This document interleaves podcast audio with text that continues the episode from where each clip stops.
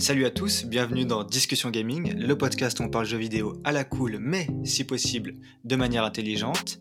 Ici, c'est Koji et Rafik. Et aujourd'hui, on est rejoint par Quentin de Nostalgeek. Salut Quentin. Bonjour, bonjour. Je suis bien ravi d'être là. on est, bah, on est ravi de t'accueillir. Hein. Et tu as une chaîne YouTube de qualité, reconnue et validée par euh, le grand Atomium. c'est vraiment la classe de t'avoir. Ouais, c'est vraiment la classe, c'est vraiment un invité euh, de, classe. et aujourd'hui, je suis d'accord, vous avez trop de chance. ah voilà, tu vois. Mais il n'est pas modeste. C'est hein, à la tête. Non mais ça, on a, on a vu, on a vu qu'il n'était pas modeste. Hein. À travers ses tweets. riche, bien sûr. riche. c'est ça. Et justement, pourquoi on reçoit Quentin aujourd'hui? C'est pour parler d'un sujet. Pourquoi le jeu vidéo est-il méprisé? On va tenter de répondre à cette question à travers divers sujets. Mais avant de répondre à cette question, une autre question que Rafik veut poser. Oui, qui est toujours. À quoi tu joues en ce moment Eh bien, honneur à l'invité. C'est musical, c'est formidable. Euh, à quoi je joue en ce moment? J'ai ressorti ma PS3, je sais pas pourquoi d'ailleurs, euh, et je suis en train de refaire le premier Red Dead en ce moment. Oh. Euh, voilà, j'ai été pris d'une envie de, de cowboy et de Far West. Je sais pas ce que ça dit sur moi, mais voilà. mais t'avais joué aux deux aussi ou pas? J'avais joué, j'ai joué aux deux sur console et je suis en train de le refaire sur PC et je pense que c'est, oui, j'avais juste envie de, le refaire. Il y a une simplicité, enfin je veux dire dans le 2, il y a énormément de mécanique, l'open world est super grand, il y a plein de choses à faire, etc. Il y avait une simplicité en comparaison dans le 1 que je trouve rafraîchissante finalement en comparaison. Euh, et juste, il y, a, toujours un certain charme euh, sur le premier que le second, à mon avis, n'a pas, quand même, même c'est un excellent jeu. Euh, donc voilà. Je suis bien d'accord. Je suis d'accord avec ça. Et j'ai trouvé que dans le premier, paradoxalement, la map est plus petite, mais il y a un sentiment de découverte plus grand. Tu sais, quand tu passes la frontière au Mexique, tu as vraiment l'impression d'avoir D'être dans un autre pays, tout simplement. Dans un autre monde, vrai, et vraiment dans un autre pays, ouais. Et euh, c'est vrai que ça, tu l'as un peu moins dans le 2, j'ai trouvé. Après, j'ai trouvé rigide le gameplay du premier. Je sais pas si. Oui, oui, oui, il a pris un coup de oui, c'est clair. C'est un peu comme GTA 4, non? Ouais. GTA 4 qui a vachement bah, vieilli quand tu. GTA 4, j'ai pas touché depuis bien 10 ans, mais, il doit. Il a vraiment pris un, un sale coup. Ouais. Ah, t'as réussi récemment euh, Ouais, j'ai joué il n'y a pas si longtemps. Ça, donne vraiment l'impression du jeu PS3. Quoi. Ah ouais, ah, à ce point-là, quand même. Et, du coup, Rafik. Euh... Rafik, la question. Euh, à quoi je joue en ce moment? Eh Excellente question. Eh bien, moi, je joue en ce moment à, tous les jeux qui, qui sont un peu hypés en ce moment, mais les précédents, en fait ça veut rien dire quand je le dis comme ça. Par exemple, il y a Halo euh, qui va être présenté à l'E3. Infinite. Du coup, en ce moment, je joue à Halo. J'ai joué à la Master Chief Collection, j'ai joué, à Halo Reach et, et, en ce moment je joue à Halo Anniversary. Hum, il y a aussi euh, Ratchet Clank euh, Rift Apart qui sort euh, dans 10 jours, un peu moins même. Mmh euh, et du coup, je joue à Ratchet Clank PS4. C'est intéressant ça, parce que ça, c'est un effet en fait des annonces c'est-à-dire Exactement. Tu, tu, lances des, tu relances des sagas, ça. finalement, tu as envie de rejouer. J'ai envie d'être prêt pour quand ils vont sortir. Ou, et aussi juste pour le, bon vieux temps. Et, eh, d'ailleurs, en fait, à propos de Red Dead, ça m'a par ce phénomène? Non, mais je me demandais combien de joueurs ah sont touchés par ce. Tu sais, comme toi, il doit y avoir pas mal de gens qui, euh, pareil. Euh, eh ben, J'en ai vu plein sur Twitter en tout cas qui ont rejoué à Ratchet récemment.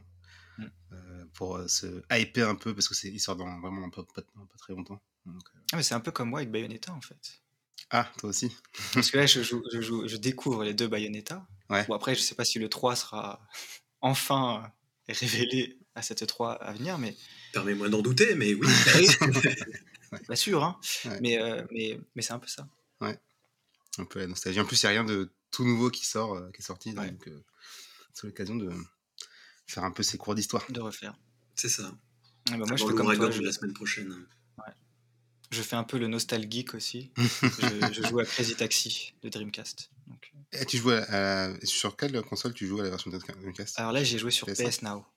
Ah oui. C'est en version Dreamcast. C'est en en streaming ou c'est En streaming, ouais. D'accord, j'ignorais qu'il y était, tu vois.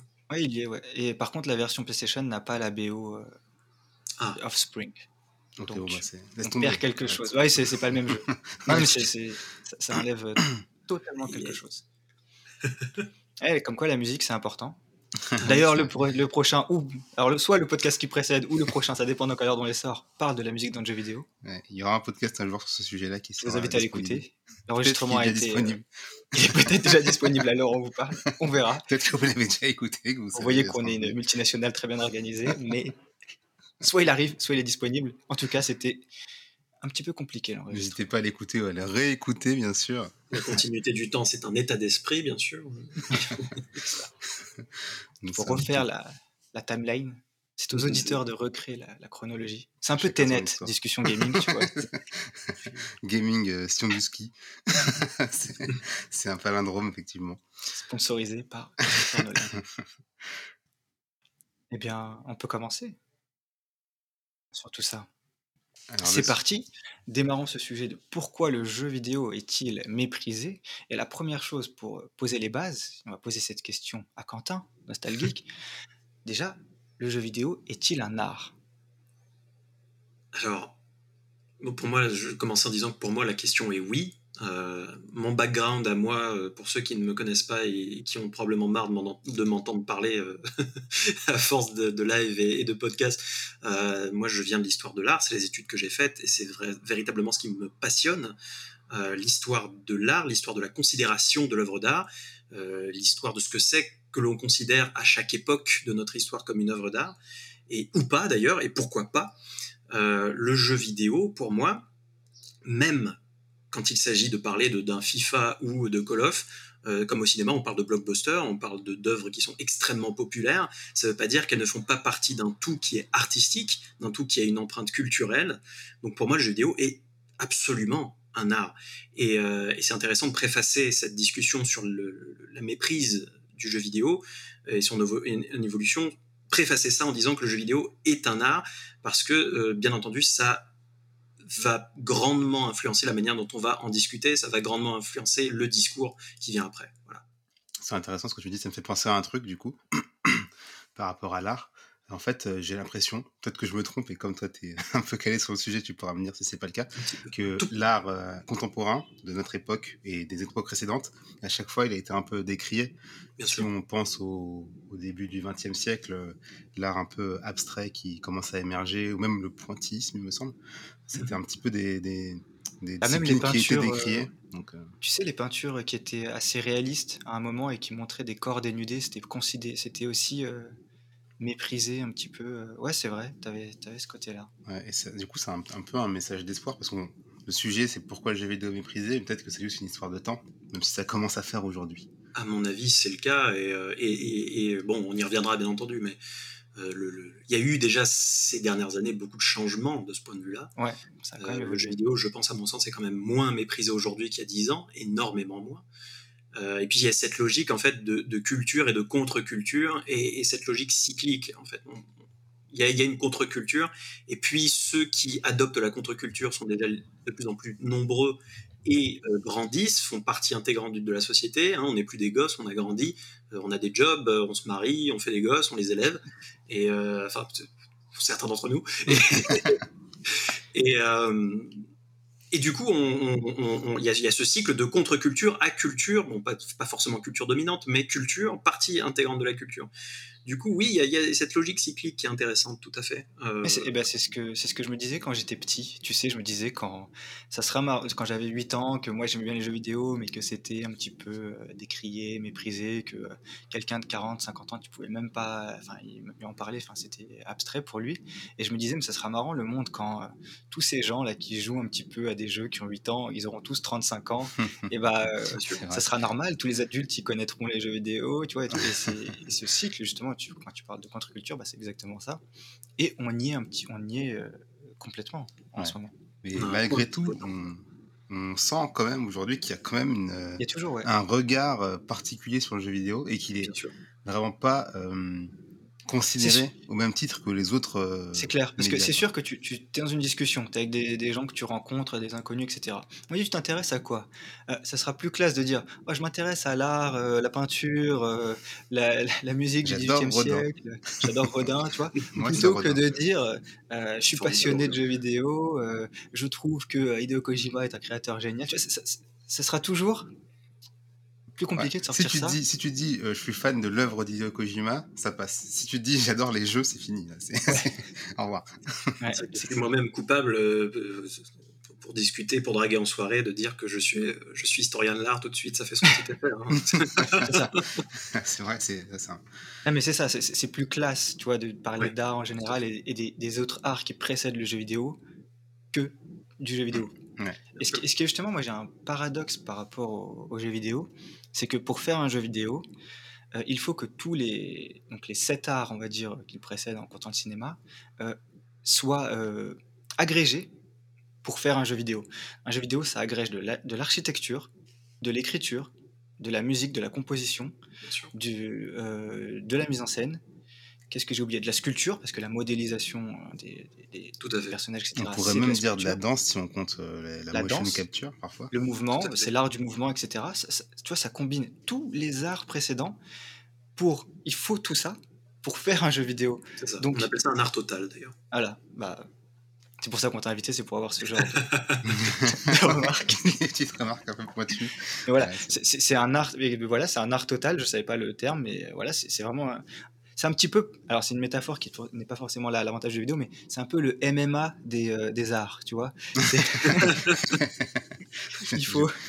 Mais tu vois, il faut du judo, de la capoeira, du machin, et hop, tu fais ça, ça s'appelle le MMA. Bah, le jeu vidéo, c'est architecture, écriture, poésie, mise en scène, cinéma, musique, relié, hmm. ça fait un jeu. Et, tu vas retrouver des jeux qui euh, euh, sont plus concentrés sur l'un des arts aussi, selon la sensibilité de, l'artiste. Qui... Et puis au final, c'est pour ça aussi qu'on a, enfin pas toutes bien entendu, mais on a des expériences, notamment dans les terrains indés, euh, qui, sont aussi fortes à, tous, les points de, tous les points de vue. Ah, mais visuellement c'était fou, musicalement c'était fou. Enfin, je veux dire, on parlait tout, tout à l'heure d'avoir un discours sur quelqu'un qui a une vue un petit peu réduite du jeu vidéo.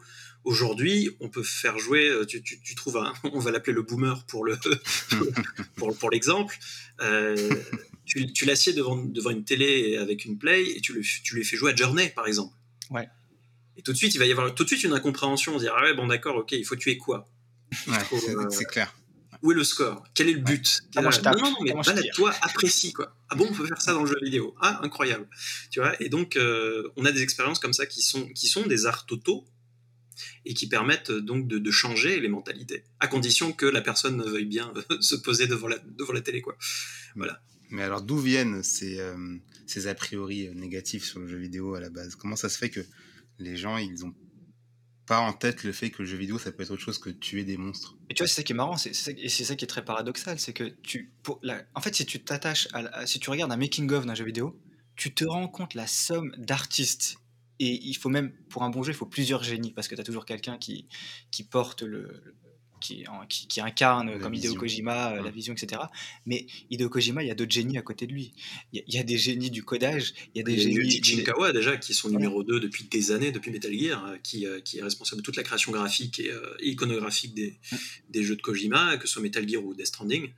Et oui, oui, bien sûr, il faut, il faut ça, tu vois. Voilà, il faut beaucoup, d'artistes et énormément de talent à tous les niveaux.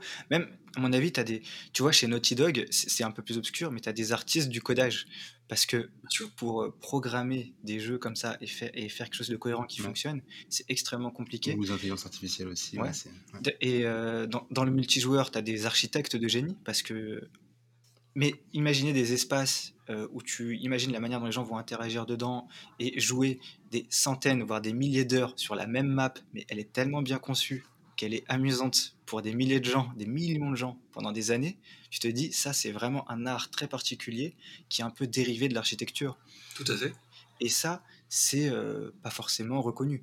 Tu vois, Call of Duty, euh, on va pas dire, ouais, voilà, c'est pas le jeu qu'on mettrait en égérie pour parler de jeux vidéo à quelqu'un qui, le méprise ou qui, ne le connaît pas. C'est vrai que peut-être qu'on se rend pas compte, comme tu dis, de, enfin le grand public on va dire parce que à force de jouer à des jeux et de les finir et de voir le générique qui se termine pas on peut en avoir conscience mais le grand public n'a pas forcément euh, en tête ce que ça représente en fait de construire une œuvre euh, vidéoludique ça peut paraître être encore un truc euh, fait dans un garage par deux trois mecs mmh. qui ont des pulsions sanguinaires et donc on c'est ça. Bah, Rafik, ce que tu disais, euh, pour, pour, pour, réagir à ta question, c'est pas forcément une réponse, mais euh, c'est la même chose qui est encore présente aujourd'hui dans, dans, dans, la musique. Hein.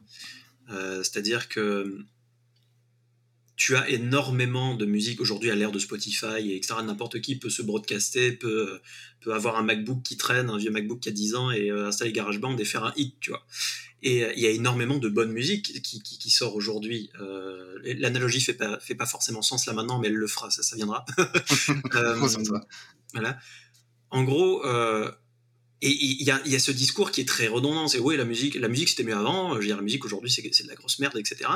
Mais combien de ceux qui disent ça font l'effort d'aller chercher au-delà du mainstream, combien font l'effort d'aller chercher au-delà euh, de, des tendances, euh, des tendances Spotify? Alors je crache pas sur les tendances Spotify, hein, mais euh, bon voilà. mais ah, petit c'est encore pour un, ah, c'est encore pour un gros con. Bravo. c'est pour ça, c'est pour ça. Ouais, bien sûr.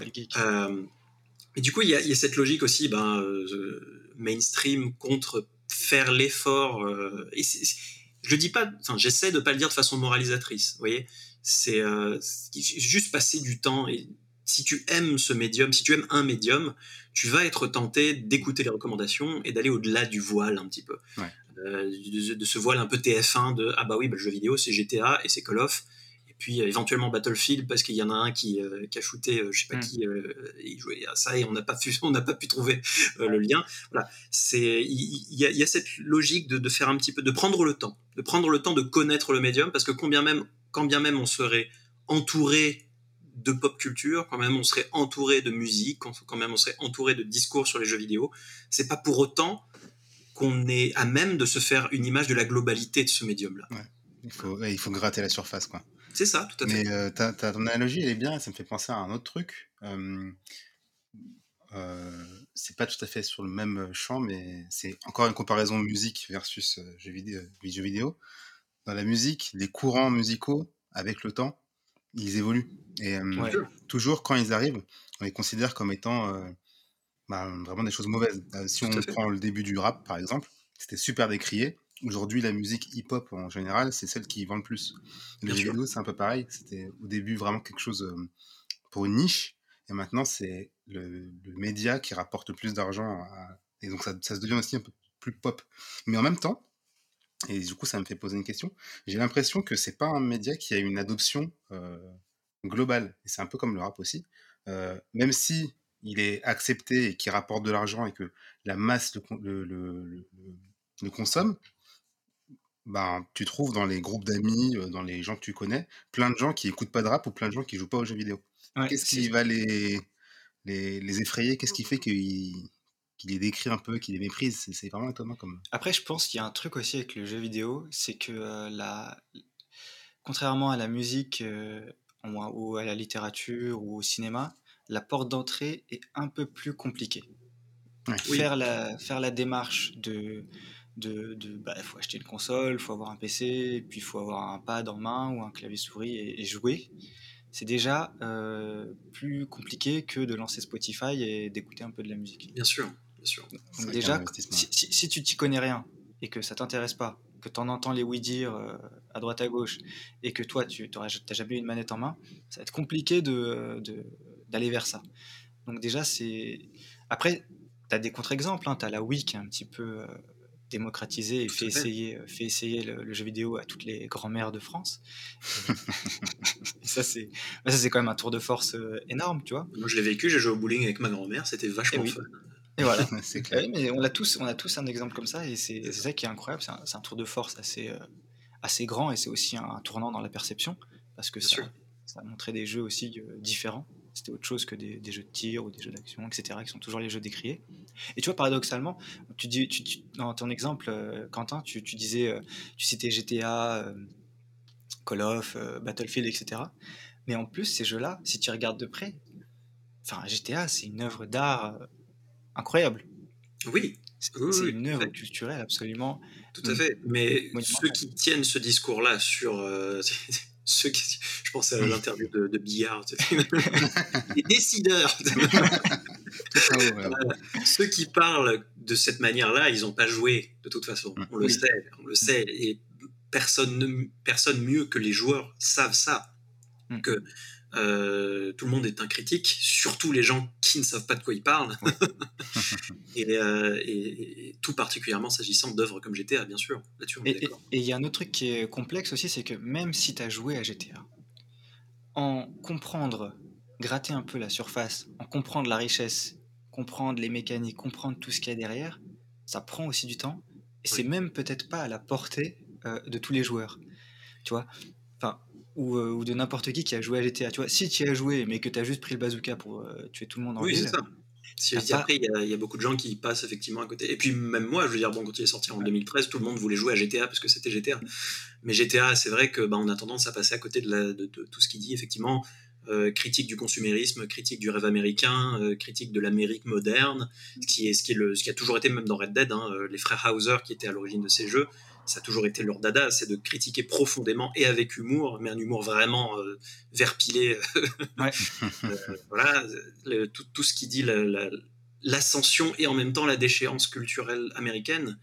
Et c'est vrai qu'il y a peu de joueurs qui probablement, enfin je ne veux pas faire un jugement de valeur ou quoi que ce soit encore une fois, mais il y a probablement peu de joueurs qui, ont mesuré ça, qui ont, qui ont, mm. qui ont ressenti ça.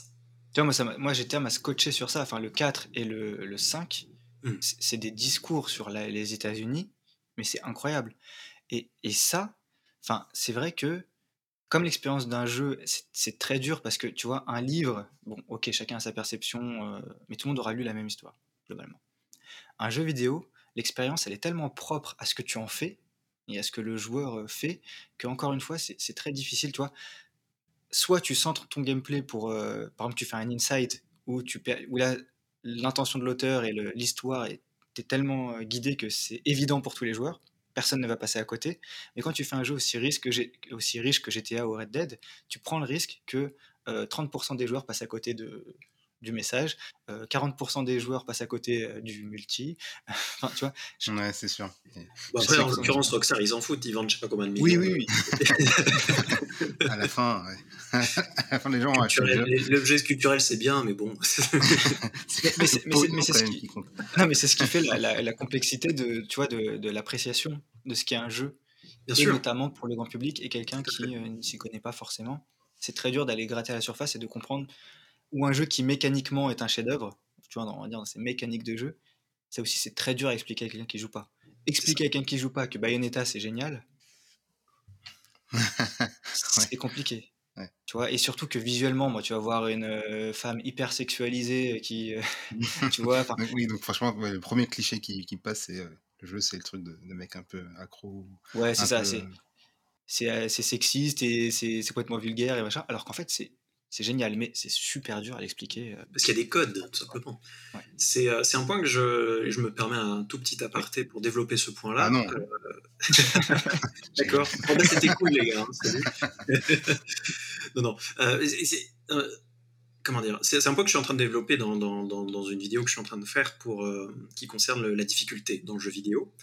Il y, a, y, a, cet auteur qui est formidable, que je conseille à tous ceux qui écoutent, qui s'appelle Umberto Eco, qui a écrit un bouquin qui s'appelle L'œuvre ouverte et qui disait que, effectivement, comme tu disais, Koji, euh, quand quelqu'un arrive devant une œuvre, quelle qu'elle soit, bon, en l'occurrence, il prenait l'équivalent d'une toile, eh bien, il amène avec lui inconsciemment énormément de choses, ses ressentis, ses connaissances sur la peinture ou, ou ses ignorances sur la peinture aussi, en l'occurrence. Il va les projeter sur cette toile et cette toile va le lui renvoyer. Et en fait, ce qui se passe, c'est la même chose avec le jeu vidéo, c'est-à-dire que si tu arrives sans les codes, il y a, possiblement un, moment où tu vas te dire, en fait, soit on se fout de ma gueule, euh, ou soit c'est pas pour moi, je comprends pas. Alors, est-ce que c'est mauvais? La sensation est mauvaise, la sensation n'est pas, pas agréable. Après, je fais partie de ceux, et on revient du coup sur le jeu vidéo est-il un art? Et moi, je pense que oui. Pour apprécier pleinement l'art, à mon avis, ça ne concerne que moi, il faut quand même faire, encore une fois, il y a cette notion d'effort et d'investissement qui revient, faire un petit effort quand même de gratter la surface, comme tu disais, Koji, et, euh, ou Rafik, je sais plus. Et, et, euh, Peu importe. Nous sommes qu'un. Voilà, c'est ça. Vous êtes une seule personne, mais en fait, vous bougez très vite. c'est vachement bien fait. Hein, mais... je change ma voix depuis le début. Là, je vais devenir Rafik. Regardez, écoutez. Ça. Bonjour, c'est moi. Oui, voilà.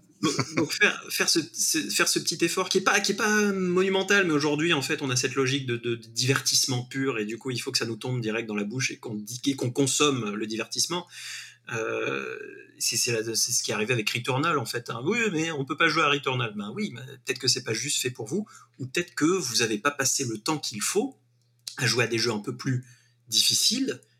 la difficulté étant un des codes du jeu vidéo, de certains jeux vidéo, pour pouvoir avoir cette, cette, aisance dans l'appréciation du jeu. Et, et c'est pas grave. C'est pas grave. Si vous n'avez pas les outils pour interpréter un jeu vidéo, et que vous estimez qu'il n'est pas pour vous, c'est pas grave. Et ça, c'est quelque chose que beaucoup de gens ont du mal à comprendre, à mon avis. Parce que j'ai entendu, dans, tu vois, dans, bah, c'était un débat sur la difficulté qui a, qui a popé un petit peu et qui a, qui a un petit peu animé euh, la toile. Et j'entendais beaucoup des arguments du style, mais il faut que l'art soit universel, ouvert à tous, euh, que tout le monde puisse y accéder, etc. Ça, vous arrivez devant un Picasso, si vous n'avez pas les outils pour le comprendre, vous allez vous dire c'est de la merde. Et, et, je, et, je, suis con, et en fait, je suis euh, pas du tout d'accord avec le fait que l'art, c'est si universel que ça parce que l'art, c'est hyper, comme tu disais, culturel en fait. Enfin, c'est lié à ta culture. Je veux dire, c'est tout bête, mais enfin, ton bagage culturel, ta culture initiale, ta langue, la manière, la langue change la manière dont tu perçois le, monde et les, œuvres. Bah, ça change et ça, et ça te donne accès à certaines œuvres ou pas. Et, et, c'est pour ça que, par exemple, c'est très dur pour parfois des occidentaux d'apprécier des œuvres asiatiques. Oui. Parce qu'ils ne peuvent pas s'y projeter, ils ne s'y reconnaissent pas, ils, ils, ont du mal à. Tu vois, à un moment, le manga, quand il est arrivé en France, c'était pareil, c'était vu comme une bizarrerie, et c'était c'était bizarre pour beaucoup d'occidentaux. Bah tu vois, ça montre que l'art, enfin, c'est pas du tout universel, c'est pas une évidence universelle, c'est hyper ancré culturellement chez chacun de nous, et soit il faut faire l'effort d'aller au-delà de sa culture de base pour s'ouvrir à autre chose et accepter d'autres codes et les voir différemment. Mais sinon, c'est enfin, c'est pas tota-, totalement universel. Donc l'argument de dire un jeu est trop difficile et c'est pas bon parce que ça le rend pas universel ouvert à tous, bah, oui, mais pareil, tu disais un Picasso, bah, je suis désolé, tu, tu, tu montres un Picasso à, je sais pas, un Indonésien qui a jamais vu de peinture occidentale machin, c'est quoi ça? C'est quoi ce truc? C'est comme le jazz, tu vois, t'écoutes du jazz la première fois à un concert, tu te dis c'est quoi cette euh, cacophonie? Est-ce qu'il faut euh, rentrer? Et dans le jeu vidéo, j'ai l'impression que ça commence aussi, enfin le jeu vidéo commence lui-même à créer ses propres références issues euh, de son art à lui-même. J'ai fait une expérience intéressante en jouant à God of War le dernier, God of mmh War. Attention, je vais faire un gros spoil, mais bon, il est sorti il y a trois ans, donc on considère que c'est bon. j'ai joué, il y avait ma copine qui était là, qui me regardait jouer. Et quand on finit le jeu, euh, bah quand on joue, enfin, d'abord quand on joue au jeu, tout au long du parcours, comme dans n'importe quel autre jeu, il y a des petites marques jaunes qui t'indiquent quel est le chemin que tu dois prendre en grimpant. Et ça, c'est un truc qu'on a, appris inconsciemment. C'est un jeu vidéo. Pour grimper, il faut retrouver les, marques. Et les il y a ça dans des... Uncharted, il y a ça dans, enfin, partout. Et quand tu finis le jeu, tu découvres qu'en fait, les marques, c'est pas juste des codes de gamer, mais ils ont été positionnés par la femme de Kratos. Donc à la fin du jeu, tu comprends que c'est elle qui a positionné partout les marques et qu'en fait. Pas toujours là, c'est intégré dans la diégèse, mais c'est pas toujours le cas. oui. oui, exactement. Et euh, ça, c'est là, c'est intégré, comme tu dis, dans la diégèse. D'habitude, d'habitude, c'est pas le cas. Parfois, c'est juste des repères pour pas qu'on se perde. Là, c'est intégré. Et quand j'ai vu ça, j'étais en mode waouh, génial. Ils ont euh, vraiment retourné le truc. J'ai voulu expliquer ça à ma copine. Elle disait, bah non, je, je, comprends pas ce qu'il y a de fou. je comprends pas. et du coup, je me dis, en fait, vraiment, euh, ça commence à devenir quelque chose qui est autosuffisant. Quoi. Et l'art se crée, se renouvelle lui-même en, son sein. Quoi.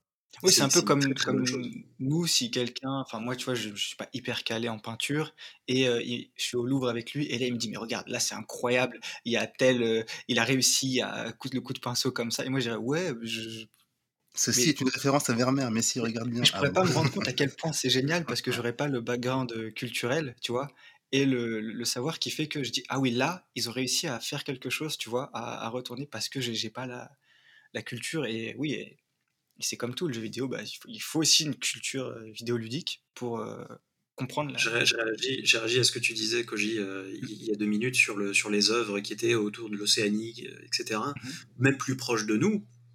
je pense au musée Jacques Chirac. ce sont des œuvres qui sont d'Afrique noire. Il a fallu attendre, si je dis pas de bêtises, alors il faudrait que je, que je revérifie mes dates, mais J'imagine que quelqu'un me le dira si je dis une connerie. Mais il me semble qu'il a fallu attendre les, attendre les années 90, donc il n'y a pas si longtemps que ça, pour qu'on reconnaisse des, milliers, mais des milliers de masques traditionnels africains comme de l'art.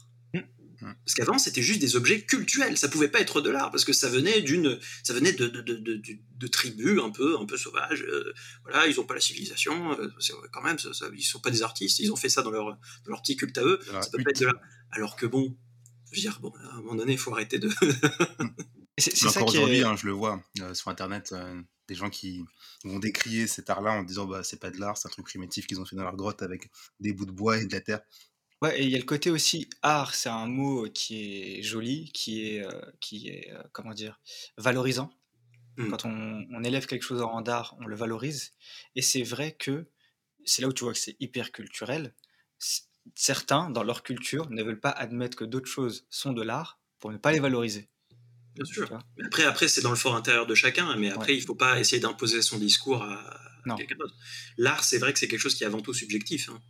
Je veux dire, quand, quand, quand, Marcel Duchamp prend un urinoir dans je sais plus quelle gare de Paris et fout un prix dessus et dit ok d'accord c'est de l'art. Alors pour la plupart des gens il va se dire oui non mais il, fait juste le con. En fait non c'est un discours sur ce que, ce que représente l'art, justement sur, le, sur la subjectivité profonde de la notion d'art. Mais, mais effectivement tout le monde ne l'a pas vu comme ça. Et, euh, et c'est marrant parce que c'est une œuvre qui décrit la subjectivité de l'art et au final elle a été méprisée. Donc il y a une espèce d'ironie parce que le serpent se meurt la queue quoi. Il a réussi son coup. C'est ça. Mais c'est ça aussi qui est dur dans l'appréciation d'une œuvre, c'est de, de, comprendre l'ensemble de la démarche. Tu vois, quand, tu vois que ce qu'on te rapporte, bah, c'est comme l'œuvre qui a été vendue invisible là récemment. Il y a une œuvre invisible qui a été vendue 15 000 euros. Nice. Ah, c'est du foutage de gueule là par contre. En fait, c'est un socle sur lequel il n'y a rien. Et il, dit, ça, il avait dit ça, c'est la statue de. Il a, il a exposé d'ailleurs, il a exposé une statue de, de Bouddha en plein Rome. Donc il y avait un carré. il y avait marqué là, c'est la statue de Bouddha, invisible. c'est vraiment trop drôle. En fait, en soi, le truc là n'est pas tu vois, une œuvre euh, géniale, mais la démarche dans son entièreté, Elle, elle, elle, dit quelque chose. c'est l'intention de l'auteur. S'il le fait pour se faire du fric en disant qu'il va bien les berner, c'est pas cool. Mais si il y a vraiment une réflexion, euh, ça devient un truc. Et puis s'il y a des gens qui, sont, qui ont envie de donner du fric euh, pour la démarche, ma foi, hein, C'est ça, c'est un peu comme des, bah des c'est un peu comme des gens qui participent à ton Tipeee. Écoute, ils, exactement. ils veulent bien donner. Bah. Et si on faisait un podcast silencieux, tiens, 25 minutes de silence, on va le vendre. Juste pour les abonnés, euh, premium bien sûr. Un monochrome de Whiteman. c'est ça. Bah, je pense que là, on a un petit peu fait le tour de la question. On a statué. Nous avons euh, voter à main levée. Le jeu vidéo, c'est un art. Voilà, basta. Vous n'êtes pas content, c'est pareil. non, chacun est libre de penser ce qu'il veut. Nous, de notre point de vue et de ce qu'on a vu, on, estime que oui, évidemment. Et en partant sur cette base, donc, on parle d'un art. Et euh, comment cet art est-il traité, par exemple, dans les médias généralistes Est-ce que le, la manière dont il est traité dans les médias généralistes, justement, altère la perception auprès du grand public qui ne s'y connaît pas? On a eu l'histoire des, des, gens qui jouaient à des Meuporg, un journaliste qui tweetait les MMORPG. Et, on a eu un exemple avec euh, bah, Squeezie quand il était reçu chez Ardisson et qu'il expliquait qu'il euh, streamait, euh, qu'il était sur YouTube à jouer aux jeux vidéo. On s'est dit, interview. Ouais, dit bah toi t'es le plus, t'as tout compris, t'es le plus gros branleur de la terre, voilà. Donc, encore un cliché, une image renvoyée. Après, c'est Ardisson aussi, on va pas lui demander d'être gentil, mais bon. oui, c'est vrai. Mais c'est, c'est le moment où tu te rends compte que il y a une déconnexion un peu ah, entre les générations, entre lui et son public, ou alors entre euh, lui et le reste du monde. Quand tu, tu t'as pas la, le, tu te rends pas compte du mépris que tu peux avoir pour euh, un public qui est plus majoritaire. Tout le monde euh, joue aux jeux vidéo, tout le monde ce, Qui est, ce, qui est, marrant, c'est que oui, c'est, je crois qu'il y a 2,5 milliards de personnes qui jouent à des jeux sur Terre. Au moins, c'est sûr. C'est pas mal. C'est un nombre considérable de personnes. De, plus en plus de personnes de tout sexe, de toute nationalité, etc. Il me semble que c'est PlayStation qui la semaine dernière avait sorti des chiffres on était à plus de 40% de, 41% de femmes qui, euh, qui, qui, étaient possesstrices, possesseuses, possessoresses, propriétaires. Voilà, propriétaires de. Euh, le gars, le gars qui est alsacien, c'est puis bon, euh, de, de, de, PlayStation. Euh, bon, là, on est que dans la PlayStation, mais même, c'est un chiffre que je trouve formidable. Ouais. Ouais. Ça veut dire que ça concerne tout le monde. C'est pas, c'est pas, on est moins sur quelque chose, moins sur une niche qu'avant, quoi. C'est clair. Et d'autant plus que hum, D'ailleurs, à chaque fois qu'il y a des études, tu sais, sur les, le public du jeu vidéo en termes d'âge, de sexe, d'habitude, etc., c'est toujours, ça va toujours à l'encontre ça, balaye un peu le, cliché de, qu'on peut se faire du joueur à chaque fois. Il y en a plein des clichés. On peut, quand les chiffres du euh, CEL, le syndicat euh, du jeu vidéo en France, ils disent souvent que hum, y a, on est proche de 50-50 de jeux vidéo, de, mmh. hum, d'hommes et femmes qui jouent aux jeux vidéo. Et ben, ce que tu peux te dire, c'est que de toute façon, les filles elles jouent aux jeux casu sur PC. Mais dans les faits, euh, sur PC, sur smartphone, pardon. mais dans les faits, en fait, c'est pas vrai. C'est, beaucoup plus réparti et la, les chiffres de, hum, de Sony. C'est sur une, la console PlayStation, donc euh, pour le coup, ça permet un peu de rééquilibrer le, débat. Oui, tout à fait. Oui, sur une console. Et là, on parle des, euh, chiffres, tu vois, et dans donc qui balaye un petit peu le cliché, un petit peu euh, du joueur de 15 ans, otaku, tout ça dans sa chambre, un peu geek. Il y a aussi d'autres choses que tu vois dans les, dans les médias et qui peuvent. Moi, par exemple, c'est une discussion que j'avais entendue au travail entre des collègues qui avaient la cinquantaine, on va dire, et qui disaient, euh, il parlait de GTA, tu vois, il parlait de GTA, et euh, il disait, mais t'imagines, alors déjà, c'est là où j'ai vu qu'à la fois il n'y avait pas la conscience de ce que c'est que de faire un jeu, un GTA, parce qu'il disait, ouais, dans ce jeu, tu peux voler des voitures, et tu nana. Ils disent, mais tu... le plus fou, c'est de te dire qu'il y a un mec qui a pensé à faire ça, et qui l'a fait, et ils l'ont mis, euh, il y a des gens qui jouent à ça, donc comme si c'était une démarche d'un un allumé. Euh, voilà, comme si GTA c'était un petit peu euh, la démarche solo d'un petit allumé dans son garage qui a fait un jeu de, psychopathe.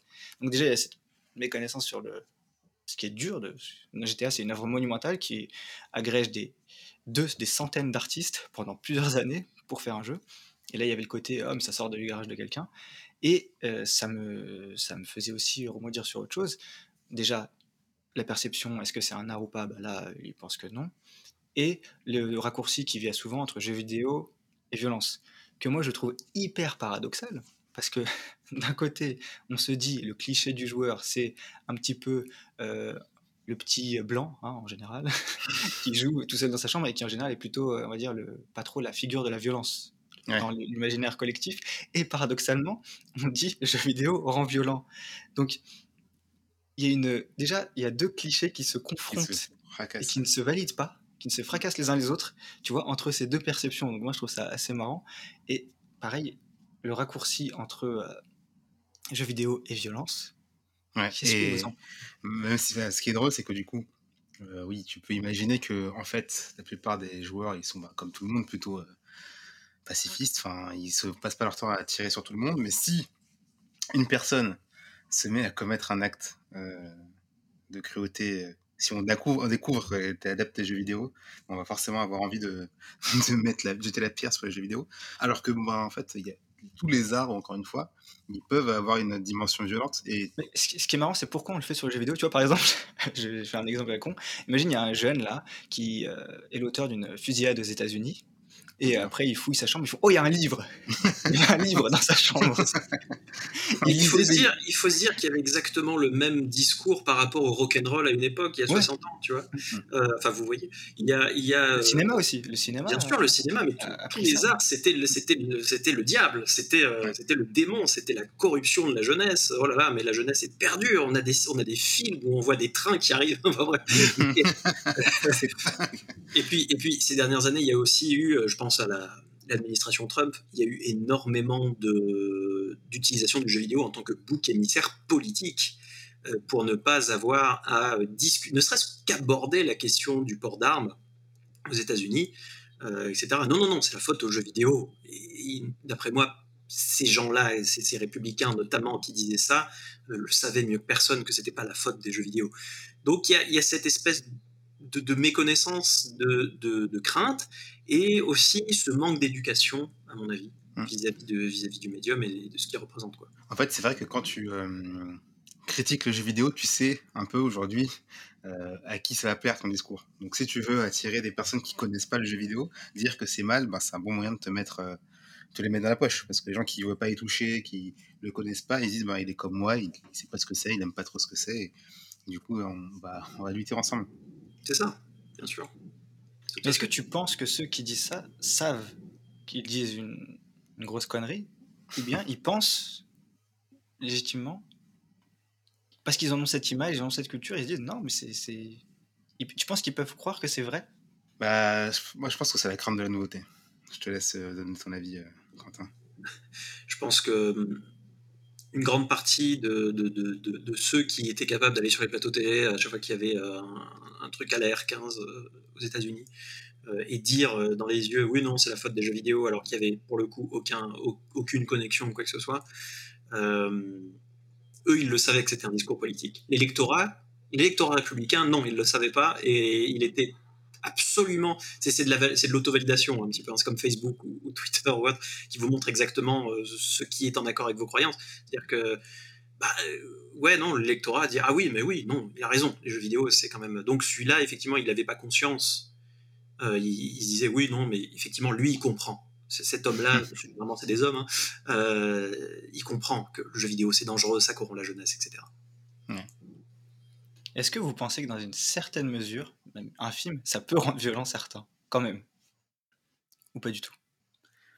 Mmh, Je pense que ça peut rendre violent certains, mais pas plus que par exemple un film. Un film violent peut rendre euh, ah, aussi violent.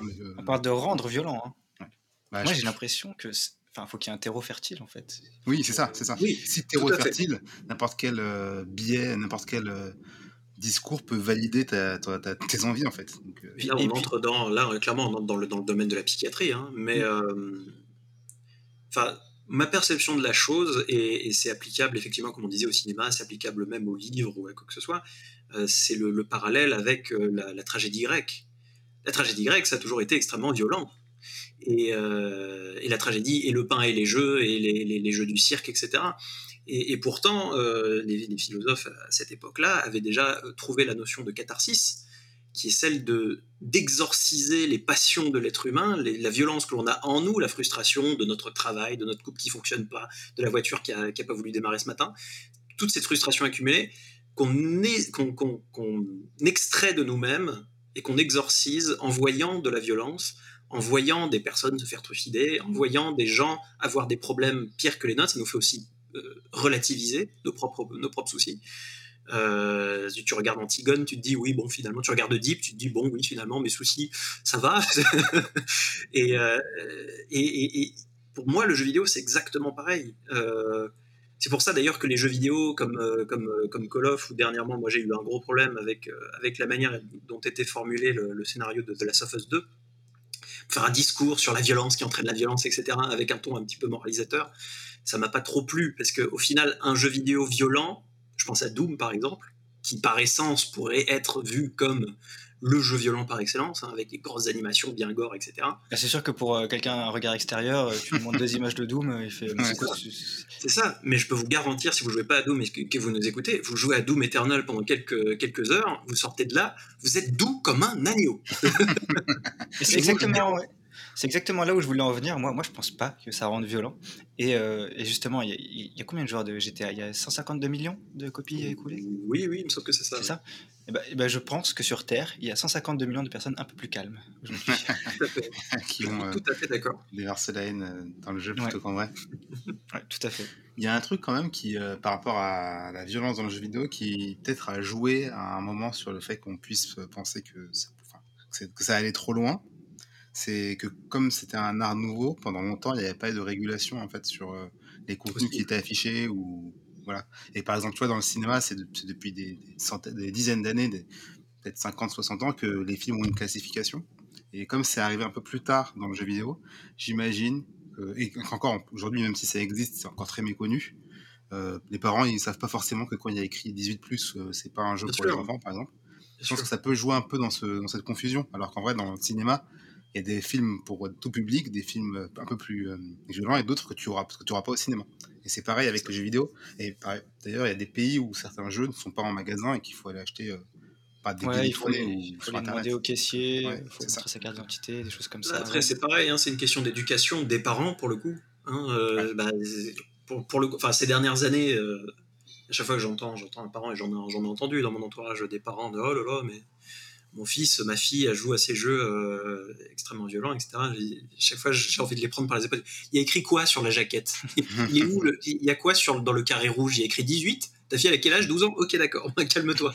fais, ton, fais ton job de parent, en fait. C'est clair. Enfin bon, je dis ça, j'ai pas de gosse. C'est et aussi, sûrement, euh, tu dis ça, mais sûrement que quand tu avais moins de 18 ans, tu jouais à des jeux 18 plus aussi. Ah non, on a tous attendu d'avoir 18 ans pour jouer à. Bien sûr, à des jeux non, ça veut dire, ça nous rend mais pas tu vois, en plus, euh, non, mais tu vois, en plus, euh, tu vois, on est tous un petit peu des, des témoins par l'expérience euh, elle-même. On a tous joué à des jeux qui n'étaient pas pour notre âge, Bien je sûr. pense. Oui, forcément. Bah, j'ai, moi, à aucun moment, il y a un- enfin, j'ai eu cette impression que ça m'a choqué, que ça m'a donné envie d'être violent, que ça m'a. Tu vois, enfin, au contraire, enfin, j'ai, toujours eu, euh, j'ai toujours trouvé. Et d'ailleurs, c'est, assez aussi, c'est un autre, euh, je sais pas, c'est un phénomène. Peut-être que Quentin va me donner le nom de ce phénomène euh, quand je vais le décrire. Mais Dis-moi, Jamie j'ai toujours cette, enfin, cette impression que euh, l'image sans jouer est plus violente que lorsque tu joues. Et je m'explique. Par exemple, j'avais, j'avais vu des trailers de Goat Simulator. Quelle violence. Chef-d'œuvre de notre médium, bien sûr, euh, si vous connaissez pas. Et, et je vois des, une chèvre se faire renverser par un camion, euh, des gens qui rigolent et tout. Je dis putain, mais c'est quand même un jeu de débile ça, c'est euh, c'est bien con. euh, c'est c'est ça. Et j'aime pas le côté, euh, c'est marrant qu'un animal se fasse écraser par un camion, tu vois. Bien sûr. Je me suis dit, j'aime pas le- ce côté-là. Ensuite, j'y joue. Quand tu joues à God Simulator, ta chèvre, c'est un espèce de euh, personnage élastique, invincible, qui peut ouais. faire euh, tout et rien, totalement désarticulé. Et du coup, tu te fais renverser par un camion à un moment, et ça te fait marrer. Et je me, je me suis rendu compte qu'en jouant, j'avais plus de recul sur cette scène que quand j'avais vu le trailer. Pourquoi? Parce que quand j'y joue, j'ai des feedbacks, j'ai euh, des une notion des règles de l'univers dans lequel je joue Qui sont oui, complètement différentes de celles qu'on peut avoir dans le monde réel. Et le problème, c'est que quand tu vois un trailer, tu projettes les règles du monde réel. Parce que comme tu disais Quentin, lorsque tu vois quelque chose, tu projettes tout ton background. Ça. Forcément, tu vois quelque chose qui ressemble à une chèvre qui se fait renverser par un camion, tu vois cette scène-là. Tu ne vois pas un personnage en ragdoll débile qui se fait renverser par un camion et ça n'a aucune conséquence dans cet univers et à aucun moment on joue sur le côté c'est marrant qu'elle souffre, c'est marrant qu'elle se fasse renverser, tu vois. Non, c'est juste que dans ce jeu, tout est n'importe quoi et c'est juste marrant d'avoir des situations un petit peu euh, ubuesques qui jouent avec le moteur physique. Et ça, tu t'en rends compte que quand tu joues. Donc, encore une fois, sur la perception, tu vois, c'est là où moi-même je me suis dit, mais euh, je comprends le père de famille euh, de 55 ans qui a jamais joué à un jeu, qui voit une image d'un jeu qui est hyper violente et qui projette, lui, plutôt des, euh, une projection réaliste. Lui, il voit la scène violente. Ouais. Il se dit, mais comment quelqu'un qui a 15 ans, il voit cette scène violente et ça l'amuse Mm. Et tu vois, c'est et c'est sur Ouais. ça aussi sur, que sur la. Mais euh, même, enfin, à titre personnel, après bon, ce que je dis, c'est peut-être c'est conditionné pas mal au fait que le jeu vidéo c'est virtuel, mais j'ai l'impression que quand je joue, quand je regarde un film, la violence qui a lieu dans le film, elle m'impacte beaucoup plus, elle me fait beaucoup plus mal, voire elle me donne pas envie de regarder le film, alors que dans un jeu, euh, ça, je la tolère un peu plus. Parce que peut-être que je la mets dans ce contexte-là de, virtuel, de jeu vidéo, même quand c'est particulièrement bien fait. Dans The Last of Us, quand Joel se fait taper, ça me, ça m'a pas forcément euh, traumatisé comme été traumatisé de la scène euh, où euh, euh, dans Prisoners, Hugh Jackman il tabasse le mec qui a enlevé sa fille. Donc c'est particulier. Parce que j'ai l'impression que dans un jeu, ce que la- en fait, la, la violence, par exemple, ou ce qui est vu comme la violence, est une action. Et ce que nous, on attend dans un jeu vidéo, c'est le feedback de cette action. Et les conséquences dans cet univers, en fait. Du coup, tu vois, par exemple, euh, quand tu fais un headshot dans un jeu, c'est pas vraiment de la violence que tu vois. Tu penses pas, pas du la tout au fait que tu as arraché la tête du, de l'ennemi. Non, pas du tout. Tu le vois D'ailleurs, je pense que la plupart des joueurs seraient horrifiés si. euh, Bah oui. Non, mais tu, tu- à mon avis, tu prends euh, 99,9% des joueurs de Call of Duty, tu leur donnes un pistolet dans les mains, ils sont pas capables de, de faire Ouais. quoi que ce soit. C'est évident. Mais là, tu vois, quand tu le vois dans un jeu, tu vois plus la performance limite un peu sportive. Enfin, tu vois le le- l'adresse. Ouais. C'est ça qui Oui, te fait vrai. plaisir et d'avoir un feedback euh, visuel. Ouais, c'est ça, c'est un jeu. de- Non, mais c'est ça.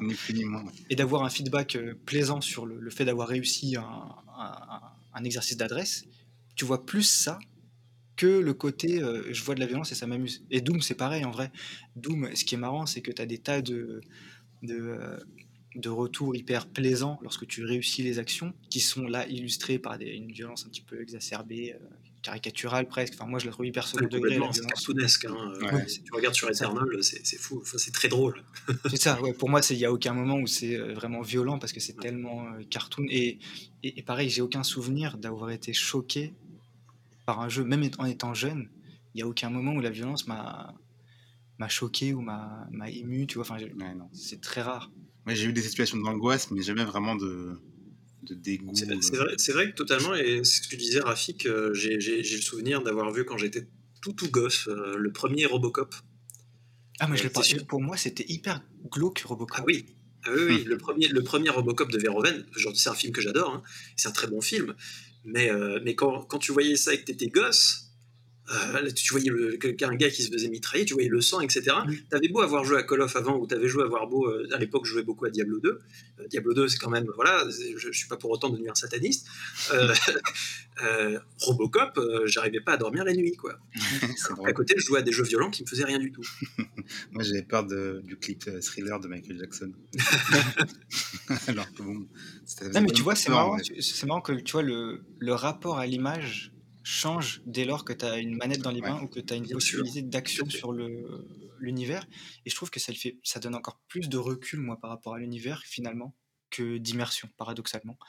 Euh, on se dirait que le jeu vidéo est le, le, le, média le plus immersif, mais au final, parce que tu sais, des fois, tu le vois avec du recul, parce que tu vois les bugs, tu vois les bugs de collision, tu vois les problèmes d'animation, de déplacement.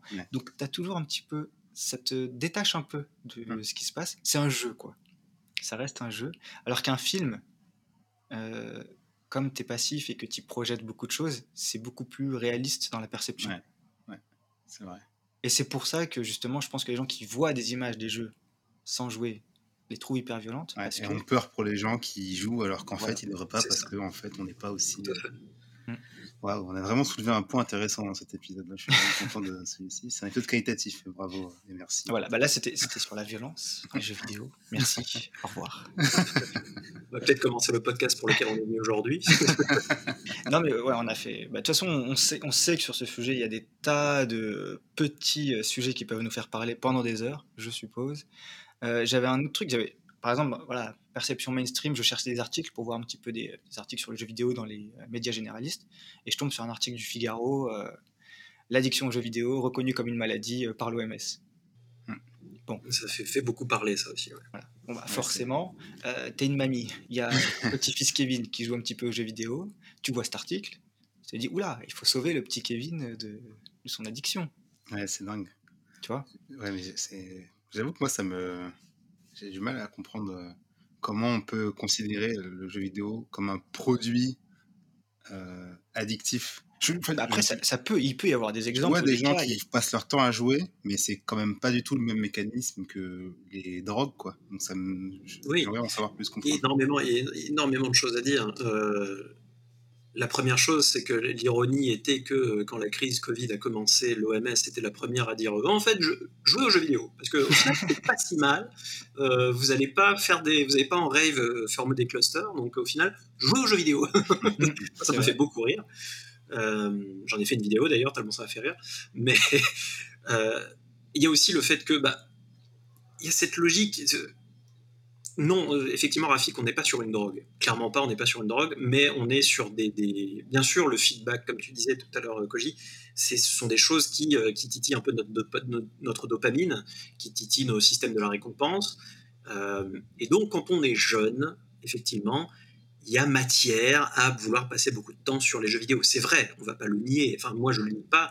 Je passais mon, j'ai passé toute mon enfance sur Diablo 2 et World of Warcraft à un point qui était parfois malsain. Et c'était mon père qui me coupait le courant quand, quand j'excédais, quand j'excédais un petit peu, enfin, quand je déconnais un petit peu trop. Mais, euh, mais justement, mon père était là pour me couper le courant. Hum. Et ça doit dire ce que ça doit dire. C'est-à-dire que, eh ben, les jeux vidéo ou comme les bouquins, je sais que ma mère c'est quelqu'un qui, bon, je parle de toute ma famille hein, aujourd'hui. ma mère c'est quelqu'un a toujours beaucoup, beaucoup, beaucoup lu, à un point qui saoulait ses parents aussi. Donc, dès que quelque chose te fait plaisir, surtout en tant que gamin, tu vas avoir tendance à te réfugier là-dedans. Et euh, bah, aujourd'hui, j'imagine que c'est le cas de beaucoup de gosses dans Fortnite euh, qui euh, ont peut-être des mauvaises notes à l'école, qui ont des parents qui ne sont pas forcément trop présents, etc., qui se réfugient là-dedans. Est-ce que c'est une mauvaise chose? Pas forcément, parce qu'ils voient leurs ils voient leurs leur, leur potes dans Fortnite, ils voient, ils voient des, des, animations qui sont sympas. Fortnite, euh, bon, il y en a qui disent que c'est violent, donc je suis désolé, il y a, il y a zéro sang, il y a un petit peu de feedback. Enfin, et puis franchement, ball avec des pistolets à eau, c'est la même chose. Hein, franchement, moi, sur Fortnite, il y a un truc aussi, c'est la, les capacités euh, cognitives et de réflexes que développent les gros joueurs de Fortnite, parce que moi personnellement, je me rends compte, j'ai essayé, je, ne suis plus capable de, passer le cap. De, tu vois, la construction, c'est trop, trop compliqué. Quand tu vois un petit de 15 ans qui est là, qui construit une tour en, gérant son gunfight et euh, les armes qu'il a, les différentes. Je dis, mais incroyable. c'est incroyable.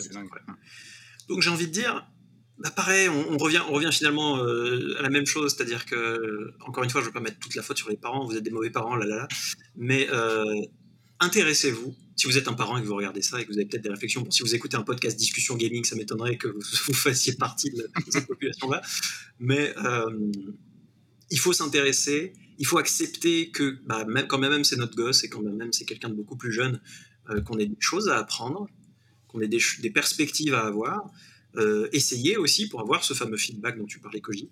Et, euh, et juste, juste s'éduquer mutuellement et dire bah oui, bah tu passes 3-4 heures par jour sur Fortnite, peut-être euh, réduire ça, je sais pas, 2 heures, 2 heures et demie, parce que tu es quand même jeune, quand tu seras grand, tu pourras jouer un peu plus. Mm. Voilà, il y a une question de mesure aussi.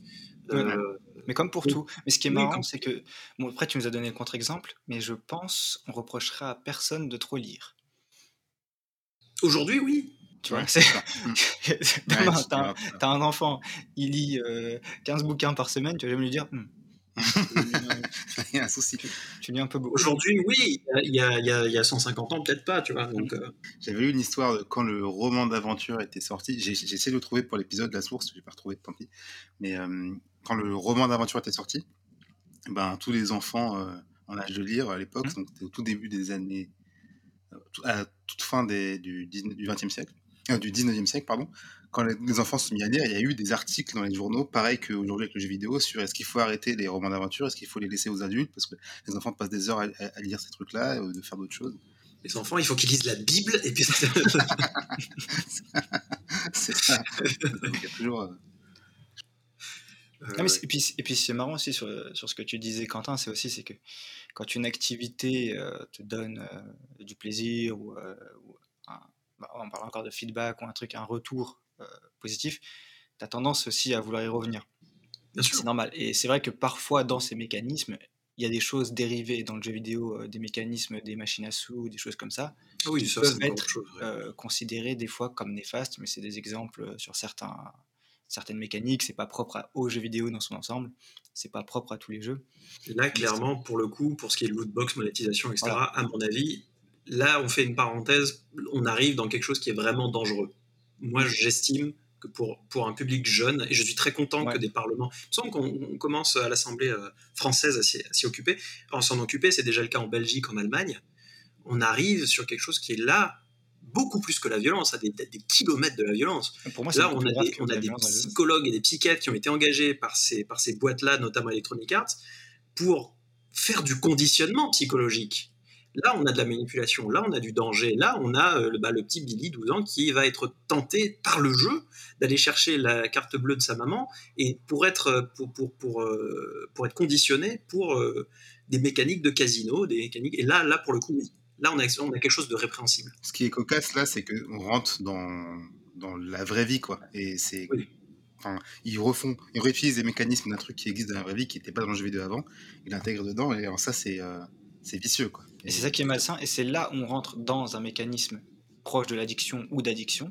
Mais je, je, distinguerais ce mécanisme d'addiction un petit peu tiré des, machines à sous et du casino, répliqué dans le jeu vidéo, du mécanisme qui est autre chose, qui est que toute activité qui est plaisante est un petit peu addictive par nature. Je veux dire, tu te lances dans un sport, tu commences à kiffer, ce sport, tu commences à le kiffer, tu auras envie d'en faire le plus souvent possible. et après, ça peut devenir ce qu'on appelle une passion. Et quand on a une passion, c'est quelque chose qui prend le pas, par définition, sur d'autres activités de ta vie ou, sur lesquelles tu, donneras la priorité par rapport à d'autres choses. Tu vois après, je dirais que quand même, tout ce qui est, excuse-moi, je t'interromps, mais tout ce qui est gambling et tout ce qui est monétisation et, euh, et lootbox, pour le coup, avec la mécanique du hasard, mmh.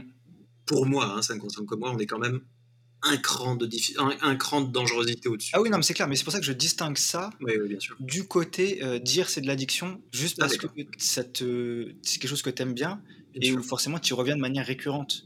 Mais ça, c'est complètement à dissocier du mécanisme addictif. parce que par définition, toute activité qui te plaît, c'est pour ça que je prends l'exemple du sport, on va jamais reprocher à quelqu'un de trop courir, tu vois. Mais si quelqu'un il court et commence à kiffer, il voudra encore plus, de plus en plus courir, bah, ça deviendra sa passion. Il va commencer à, checker le matériel de course, à regarder les courses qu'il y a dans, dans les parages. Il, des fois, plutôt que d'aller boire un verre, il dira non, moi je vais courir. Et on va pas, on va pas le blâmer pour ça, tu vois. Alors que si tu dis, viens prendre un verre, non, moi je préfère ce soir, franchement, je préfère rester chez moi et jouer à truc. Ah. Ouais, tu vois, on va dire, il y a un problème, il se sociabilise plus, Tout à fait.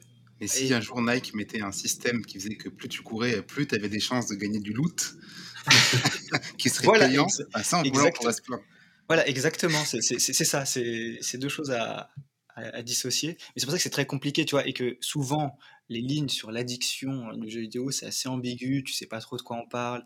Dans le jeu vidéo, il y a des tas de sous-genres qui sont plus ou moins euh, chronophages aussi, donc forcément c'est compliqué. Dès que tu parles de MMORPG, bon bah, tu es sur un jeu qui par nature est hyper chronophage, donc c'est encore autre chose. Enfin, il y a beaucoup de sous... C'est ça qui est très compliqué avec le jeu vidéo, c'est que c'est tellement riche, c'est tellement vaste, qu'il y a plein de micro-sujets à aborder dans les sujets qui font que ça, rend la lecture d'autant plus compliquée à la fois bon, même si tu t'y connais, et même si tu t'y connais, et encore plus si tu t'y connais pas. Donc, voilà, ça fait partie aussi de la difficulté que peuvent avoir les médias généralistes à parler du jeu vidéo, parce que c'est hyper complexe, ça touche beaucoup de gens, mais eux, on va dire, ils ont 3 minutes dans un JT pour en parler, ou 30 secondes, ils ont un article de 4000 mots sur un site, mais c'est news parmi tant d'autres. Donc forcément, c'est très dur aussi de, Là, c'est pour euh, ne pas trop les blâmer, dire ah, les médias généralistes ils sont méchants, etc. C'est aussi dire c'est compliqué euh, de, parler de jeux vidéo. Tu vois, même les mais en même temps, ça, ça, le deviendra euh, de moins en moins à mesure que bah, les jeunes journalistes qui sortent d'école de, de commerce maintenant, ils ont, ils ont 25, 25 ans, la trentaine. Mm.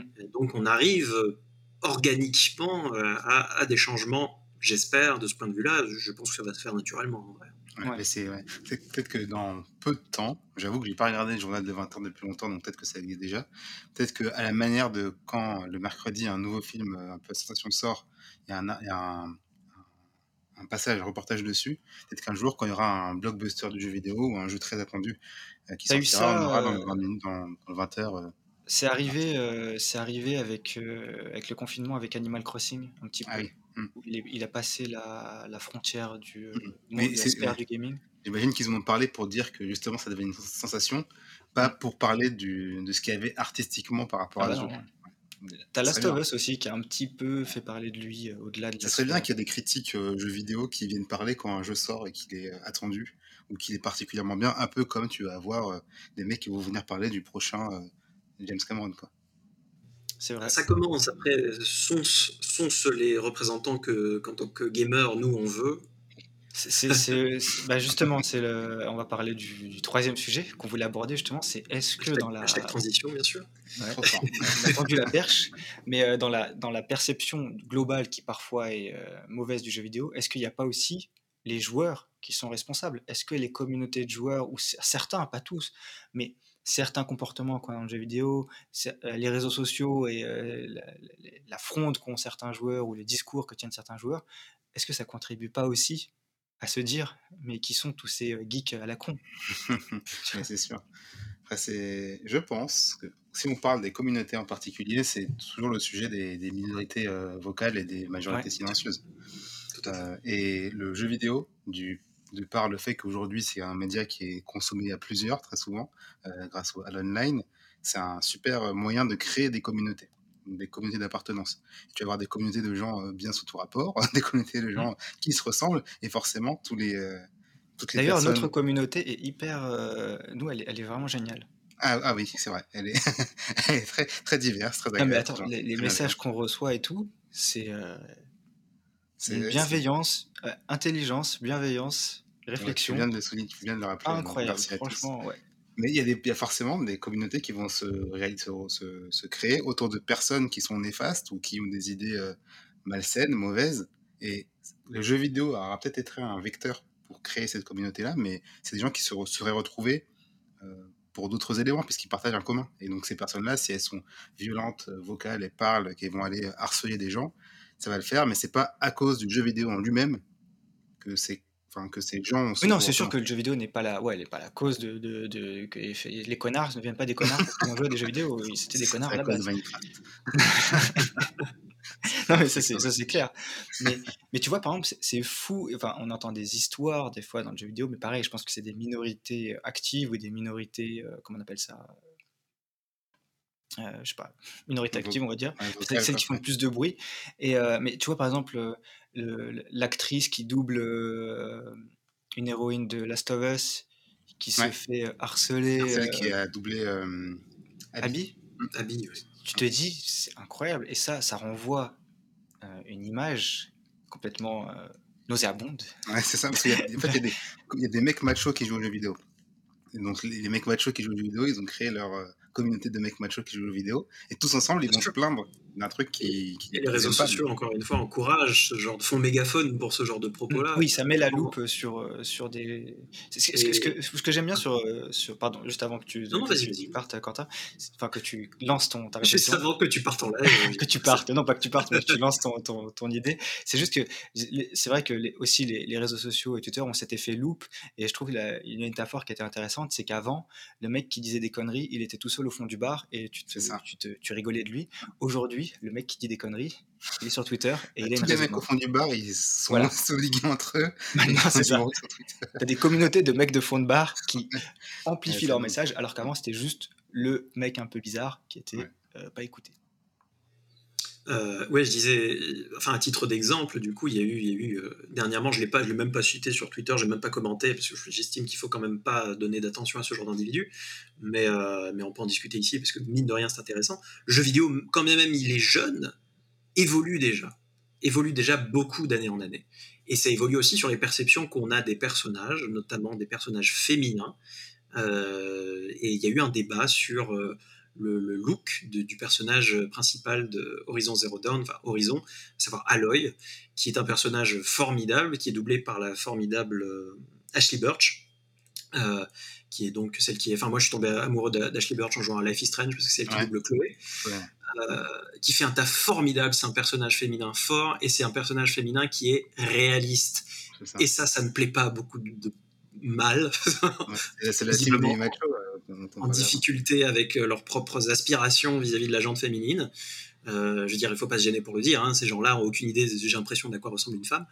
Euh, parce que bah, c'est le même débat pour, c'était le même débat pour Abby. Abby, c'est une femme, elle a des muscles. Oh mon dieu, horrible, c'est pas possible. Ah si D'autant plus que c'était justifié dans la diégèse du jeu, puisque les Wolves, la, faction dont faisait partie Abby, étaient des, des, fanatistes militaires, si je dis pas de bêtises, et qui étaient donc la muscu, ça y allait quoi. Euh, et non, non, c'était pas possible d'accepter ça parce que c'est le jeu vidéo et donc, euh, donc dans le jeu vidéo, les femmes elles sont sexy et elles, sont, elles portent du maquillage quand même, on est dans du post-apo et, euh, voilà. Et il y a, voilà, et effectivement, il y a cette espèce de. Et tu trouveras toujours forcément sur les réseaux sociaux des gens pour être d'accord et pour encenser ce genre d'individu-là. Et ça fait mégaphone, ça fait cet effet loop, comme tu dis, Koji. Et c'est vrai que, bah, encore une fois, il là c'est difficile parce que on est d'égo à d'égo, du coup, euh, s'éduquer mutuellement c'est compliqué. Donc j'imagine que de toute façon, je pense que le jeu vidéo va dans de, point, de, ces points de vue-là dans le bon sens, notamment quand on, si, si, ces, euh, si ces polémiques-là euh, explosent, c'est parce que du coup il y a des changements et parce que bah, on challenge les préconceptions un peu stupides des gens, donc c'est que ça va dans le bon sens. Et, euh, et c'est bien, et, mine de rien, ces gens-là se feront influencer, et ils finiront par suivre, par suivre un petit peu cette, cette mouvance-là. Euh, mais oui, à mon avis, effectivement, il faut qu'on soit meilleur en globalité, en tant que, communauté. Ce qui est formidable avec le 3 qui, commence, euh, qui recommence euh, la semaine prochaine, c'est qu'on a l'occasion, et c'est aussi comme en France quand il y a le, le, The Event, mm. on, a, on a ces occasions en tant que gamer, que ce soit juste français ou mondiaux, de se retrouver en tant que communauté peu importe la plateforme, peu importe la console, peu importe, la, peu importe les, religions ou autres, ou les, goûts, d'être une communauté, d'être une grande famille. C'est peut-être un peu utopique de dire ça, mais sait-on jamais.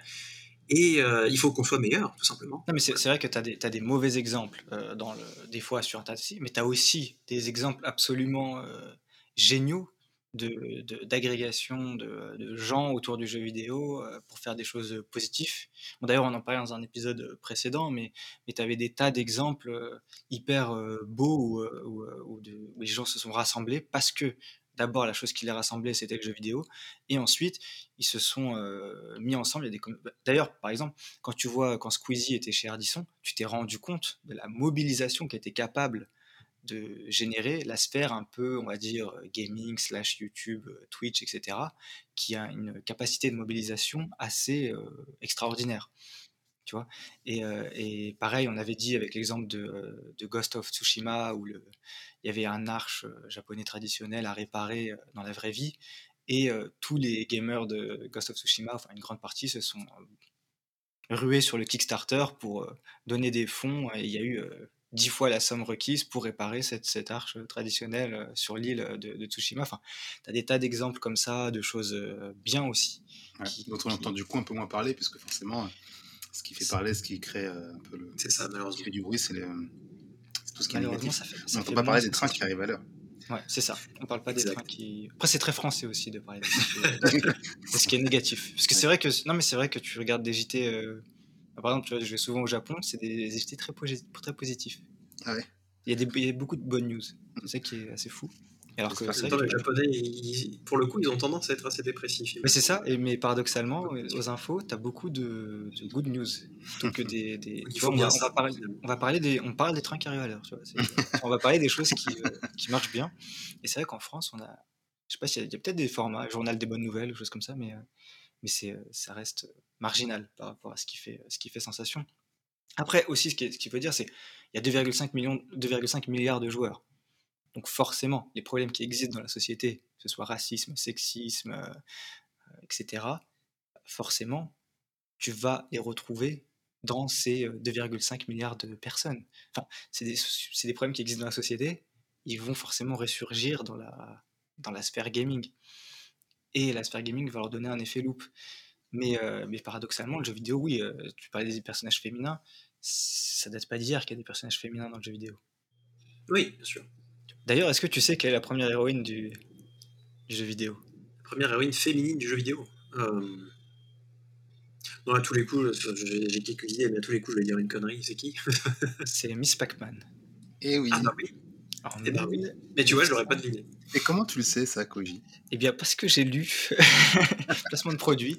Non, parce que, bah oui, parce que pour un prochain podcast euh, qu'on prépare sur les personnages féminins, justement, eh bien, on va parler du livre Héroïne de jeux vidéo qu'on nous a envoyé. Et donc, du coup, on commence à être calé sur le sujet des héroïnes de jeux vidéo, justement, et l'histoire des personnes, de l'évolution des personnages féminins dans le jeu vidéo.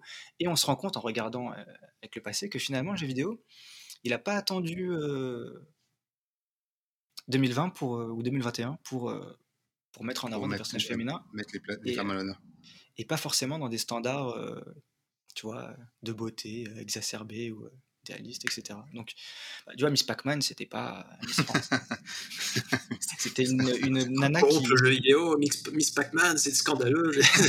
c'est quand même une, une, une, nana réduite à une bouche qui mange. Hein, c'est Pac-Man, quoi. Avec un EPAP. D'ailleurs, on aurait pu dire um, Pac-Woman, c'est marrant. Enfin. oui, on aurait pu dire Pac-Woman, mais on a dit oui, Pac-Man, ouais. Non, mais voilà, sur les, sur les communautés qui, qui, créent des. Mais tu vois, par exemple, sur le sexisme, oui, j'ai vu des tweets aussi passer avec Aloy, euh, remixés. J'ai vu aussi un. Mais je me demande si on donne pas trop d'importance à ces sujets-là et qu'en fait. Que si, mais c'est la mécanique, c'est la mécanique notamment de Twitter. De toute façon. Ouais, c'est ça. Mais, mais tu vois, par exemple, euh, comme si le personnage féminin de Far Cry posait problème. Enfin. Ouais, c'est. Tu vois, ça, euh, c'est fatigant, c'est usant, c'est lassant toujours d'entendre parler de ces mêmes sujets-là. Mais encore une fois, le jeu vidéo en lui-même, il n'a rien à se reprocher. C'est les gens qui. Bah oui, parce que dans sa création, lui, il propose les deux. Ouais. Mais et je euh, pense aussi à beaucoup de. J'en parlais avec, euh, avec Samuel, avec qui je coécris pas mal de vidéos, pas, pas, plus tard que hier. Pas plus. Oui, tôt que hier soir, il y a énormément de, journalistes et d'influenceuses qui ont de plus en plus du coup d'influence dans ce domaine-là. Je pense par exemple à Alana Pierce, pour ceux qui la connaissent, qui est ex-journaliste chez, qui était journaliste IGN, qui est maintenant écrivaine, c'est comme ça je crois, writer en tout cas chez Santa Monica Studio, qui bosse donc probablement sur le prochain God of War c'est quelqu'un qui a, qui a donc une chaîne YouTube et que je vous encourage à voir parce qu'elle a toujours des. Pour moi, c'est de l'excellent journalisme. Il y a toujours des, des, analyses qui sont vraiment sur le fil du rasoir, qui sont extrêmement aiguisées et euh, qui, qui, vont, qui, vont, qui sont toujours d'une très très grande qualité et qui pèsent vraiment le pour et les contre. Et euh, je pense à Sidney Goodman aussi, qui je crois vient de quitter IGN et qui ah, bah oui. Ah, beaucoup. Petite euh... chouchoute. Notre petite chouchoute. Vraiment du journalisme de qualité. D'ailleurs, Sidney, si tu nous écoutes. Hi. How are you? Il faudra la contacter. Voilà. Et, euh, et c'est bien aussi, parce qu'on a, on, on, a aussi des gens qui, euh, des, des, des, femmes qui arrivent dans ce milieu-là, qui commentent ce milieu-là, euh, qui, qui livrent leur vision, qui n'est pas une vision masculine, du coup, logiquement, sur ce milieu-là, et c'est une très très bonne chose. Carole Quinten. Oui. Qu'on salue. également, bien Évidemment, sûr. également. Non, mais voilà, oui, c'est, c'est, il y a des, il y a des, il y a une voix. Ben, c'est comme tu disais, c'est l'effet un petit peu de. Alors, c'est pas contre-culture, mais voilà, naturellement, le. Parce que c'est vrai que je pense qu'il y a 20 ans, la presse vidéoludique, c'était plutôt que des mecs. Euh... Ouais. C'est ça, c'est sûr que oui. Euh, euh, les premières. Enfin, je pense que. Quand il y avait, je me souviens, quand il y avait une fille sur jeuxvideo.com, c'était la fille de jeuxvideo.com, tu vois. Aujourd'hui, ça a bien changé c'est un peu comme c'est beaucoup comme beaucoup de choses. Hein. Il faut qu'il y ait des exemples pour permettre à certains de se rendre compte du fait que c'est possible d'appartenir à cette communauté. Et une fois qu'on est dedans, ben, ça se démocratise. Et comme euh, il y avait, il y a beaucoup, toujours eu beaucoup de clichés sur euh, les petits geeks euh, masculins dans son, dans son garage et que le jeu vidéo est né comme ça, nécessairement, les premiers mecs qui s'y sont intéressés, c'est des mecs qui ressemblaient aux, à ceux qui avaient créé le jeu vidéo. Aujourd'hui, on n'en est plus tout à fait là, puisque vraiment le jeu vidéo s'est démocratisé. Malheureusement, il y a toujours cette frange de population qui peuvent être un peu. Puis t'as des mecs beaux gosses qui font des podcasts euh, discussion gaming. Euh... Exactement. Ouais, Il y a vraiment quitté ce cliché. Quoi, donc, donc le cliché est, est, totalement. Euh, totalement. D'ailleurs, tu mets quoi dans tes cheveux, Koji? Parce que j'adore ta coiffure. je mets de l'eau coiffante. Timothée. D'ailleurs, Timothée, le virement. je pensais à Twitch qui a, qui a, qui a un formidable outil euh, à l'entrée pour l'intérêt des jeux vidéo. Je, connais énormément de, parce qu'on parlait, on parlait de, femmes, je connais énormément de femmes dans mon entourage qui connaissent limite mieux les jeux vidéo auxquels je joue que moi, mais qui n'y jouent pas, qui regardent des gens jouer sur Twitch. Et euh, je trouve ça génial en fait, parce que ça veut dire que des, personnes avec qui j'aurais jamais. Euh, je commence à parler d'un. Oui, en ce moment je joue à Resident Evil. Ah ouais, ouais, tu penses quoi de. Ah, t'as joué à Resident Evil? Ouais, ouais, je regarde sur Twitch. Ah d'accord. et je trouve ça excellent. C'est très intéressant là ce que tu dis parce que ça, ça m'a l'air d'être un des très bons arguments pour contrer l'argument de la difficulté sur l'accessibilité. C'est euh, finalement, euh, est-ce que grâce à Twitch, tous les jeux ne sont-ils pas accessibles à tous? Ouais, c'est vrai. Tu vois, est-ce que tu vois, euh, Rafik peut découvrir Dark Souls grâce à Twitch? Ouais, c'est vrai, c'est vrai. Enfin, franchement, c'est pas, pas impossible. Mais c'est vrai que moi, ça m'est arrivé, tu sais, des jeux où je trouvais que c'était trop dur, ou ça faisait trop peur. Tu vois, genre comme Outlast? Outlast, mmh, je trouvais trop, trop, effrayant. Outlast, c'est compliqué. J'ai pas le, j'ai du mal. Au bout d'une demi-heure d'Outlast, c'est lourd. Pourquoi je m'inflige ça? Du coup, regarder un streamer y jouer, ça me fait marrer parce que c'est lui qui a peur et c'est lui qui prend tout le ça. stress. Ça me permet de découvrir le jeu. Et donc finalement, tu vois, par ce biais, euh, est-ce que le jeu vidéo peut pas devenir accessible à tous et euh, toutes les œuvres? Est-ce que c'est pas Twitch qui est loué, tu vois, un petit peu le, un petit peu le, le guide de musée en fait? C'est déjà le cas à mon avis. Ouais.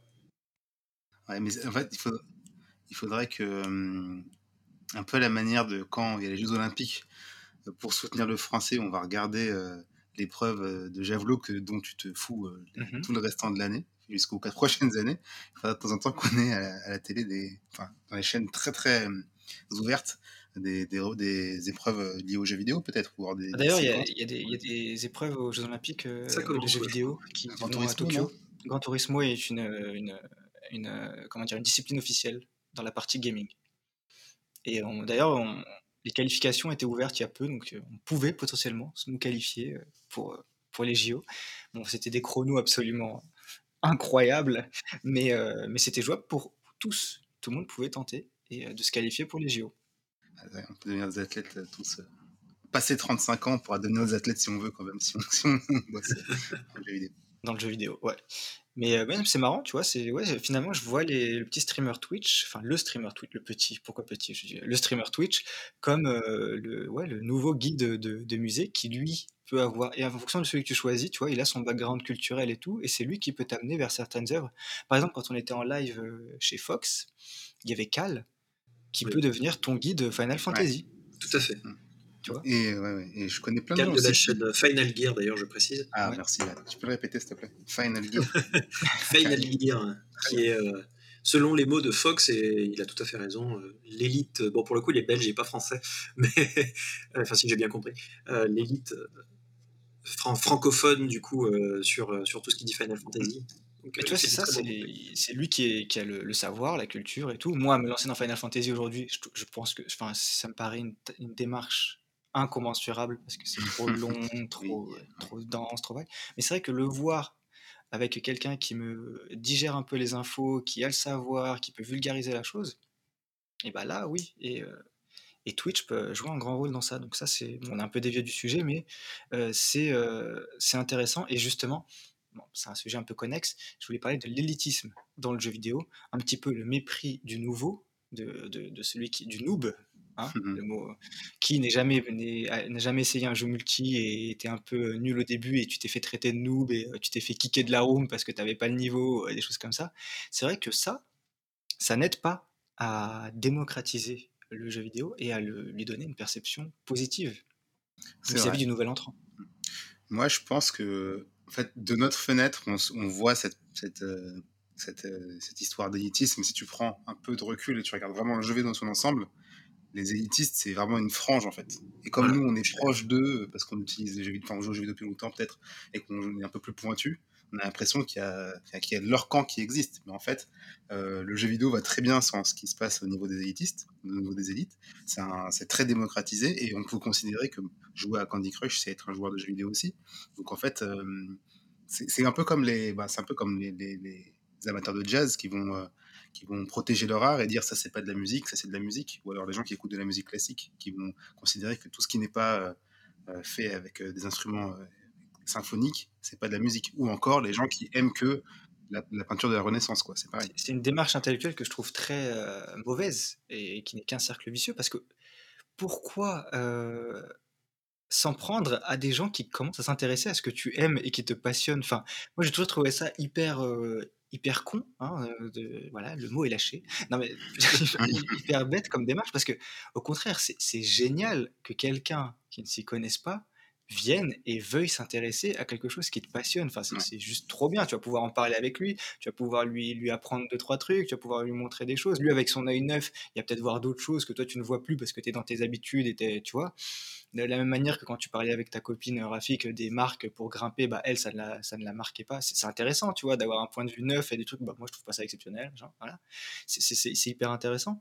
Et donc, je trouve ça hyper bizarre comme démarche de vouloir garder son petit, euh, son petit plaisir pour soi et euh, fermer la porte aux nouveaux entrants, alors que, euh, au contraire, et au contraire, ça ne peut que servir le jeu vidéo, qui est de plus en plus de gens qui s'y intéressent, puisque par effet effet comment dire domino, bah, ça va faire que dans telle sphère, il y aura plus de gens qui auront joué, qui s'y connaissent, qu'on ne parle plus que seulement avec les clichés, etc. Mais en même temps, en même temps, c'est pas une raison pour laisser un peu la plus place à l'élitisme, pour arrêter de faire des jeux pour les élites aussi, parce que ah bah, pour, ça, sûr. pour ceux qui se considèrent élites, ça peut être aussi. Alors, ouais. ça dépend de quelle élite on, enfin, quelle élite on parle. Pour, pour donner ma, pour, ah, je vais y arriver. Pour donner ma perspective euh, sur le sujet, euh, je suis totalement d'accord avec Rafik dans le sens où si tu prends un pas en arrière et que tu oublies encore une fois la, minorité très vocale et très bruyante de ceux qui disent oh là là c'est nos jeux c'est les jeux difficiles ah c'est les souls oh là là c'est nos jeux euh, le reste c'est pas le, le, vrai jeu vidéo sur le cas des souls en particulier et quelques jeux online je, je, les citerai après au contraire en m'intéressant à ces jeux là les Souls, en, gros, j'ai commencé à jouer aux Souls euh, avec Dark Souls 3, donc c'est en 2016, oui, c'est ça, 2016. Euh, je, je, sais absolument. J'ai acheté le jeu en mode bon, j'ai essayé. Ça se trouve, ça va pas me plaire. Au pire, je connais le gars du magasin. Je reviens le lendemain, il me fait un bon prix, ça va. Euh, j'ai roté du sang sur le moment, bien sûr. mais j'ai persévéré. Et, et pourquoi j'ai persévéré? Parce que derrière, tu avais une communauté online qui était super aidante, qui était ultra aidante. J'avais fait mon premier post Reddit à l'époque on va dire ok d'accord où est-ce que je fais? Qu'est-ce que je fais? Euh, à quoi ça sert ça etc il y a toujours quelqu'un pour t'aider il y a toujours quelqu'un pour te dire bienvenue ce sont des jeux formidables avec euh, avec des univers formidables. Voilà les clés pour euh, pour connaître cet univers là en termes d'online j'ai récemment essayé je joue très peu online ces dernières années mais il y a deux expériences que j'ai essayées qui m'ont beaucoup plu c'est Hunt Showdown déjà qui est un jeu online de, de cowboy extrêmement difficile d'accès. En duo, c'est ça hein, C'est en duo? En duo, en duo ou en, ou en, euh, squad de 3 En trio, en duo en trio.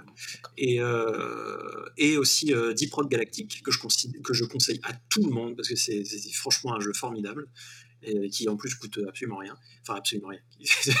qui coûte moins, beaucoup moins cher qu'un jeu AAA.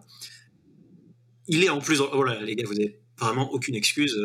en plus, il faut pas un PC de malade pour le faire tourner. Donc, voilà pareil, des communautés vraiment, et en jeu, pas que online, mais en jeu, des gens qui arrivent et qui sont là en mode, ok d'accord les gars, vous avez quelle ancienneté sur le jeu, ok vous êtes des nouveaux, on va vous aider, attendez j'appelle un pote, euh, voilà. Et euh, c'était déjà quelque chose qu'on voyait dans, enfin moi je suis un grand vétéran de, World of Warcraft. World of Warcraft c'est marrant parce qu'il y a toujours eu euh, cette barrière à l'entrée, parce qu'on avait tous, on était tous relativement jeunes, on avait l'argent de poche, etc. Mais il fallait avoir la carte bleue de maman ou de papa pour pouvoir payer l'abonnement. Et du coup, ça faisait une espèce de barrière à l'entrée. C'est-à-dire, c'était pas comme n'importe quel MMORPG gratos où euh, tu avais n'importe qui et ça flamait et c'était toxique. Euh, donc, ça a peut-être joué. Mais aussi, j'ai eu parmi les meilleures, les, plus fortes et les plus incroyables interactions humaines que j'ai eues dans ma vie sur World of Warcraft. Et c'était, c'était vis-à-vis de gens que, que j'ai jamais vus jamais rencontrés, quoi. Donc, je pense que il y a une potentialité dans le jeu vidéo, dans, sa globalité, de faire, même dans le jeu vidéo solo, hein, on parlait des Souls, bon, il y a une partie online, mais euh, moi je joue Souls sans solo, de vraiment, encore une fois, agir en famille, agir en communauté, et, euh, ça se développe peu à peu, et surtout, il faut jamais, à mon avis, euh, parler de l'élitisme comme certains journalistes le font quand un certain jeu trop difficile arrive.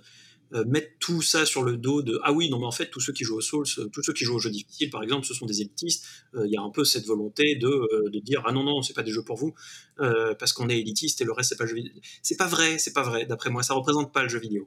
Ça représente pas les communautés de jeux vidéo. c'est marrant parce que oui à travers à travers ce débat il crée un petit peu un clivage qui n'existe pas en fait tout à fait et, et c'est vrai que ça c'est on en parlera plus tard dans les les représentants du jeu vidéo en France. Mais c'est vrai que sur, sur, les, sur Dark Souls, moi je te rejoins totalement. Parce que moi j'ai découvert avec euh, Dark Souls. Je suis pas hyper fort ou doué, tu vois.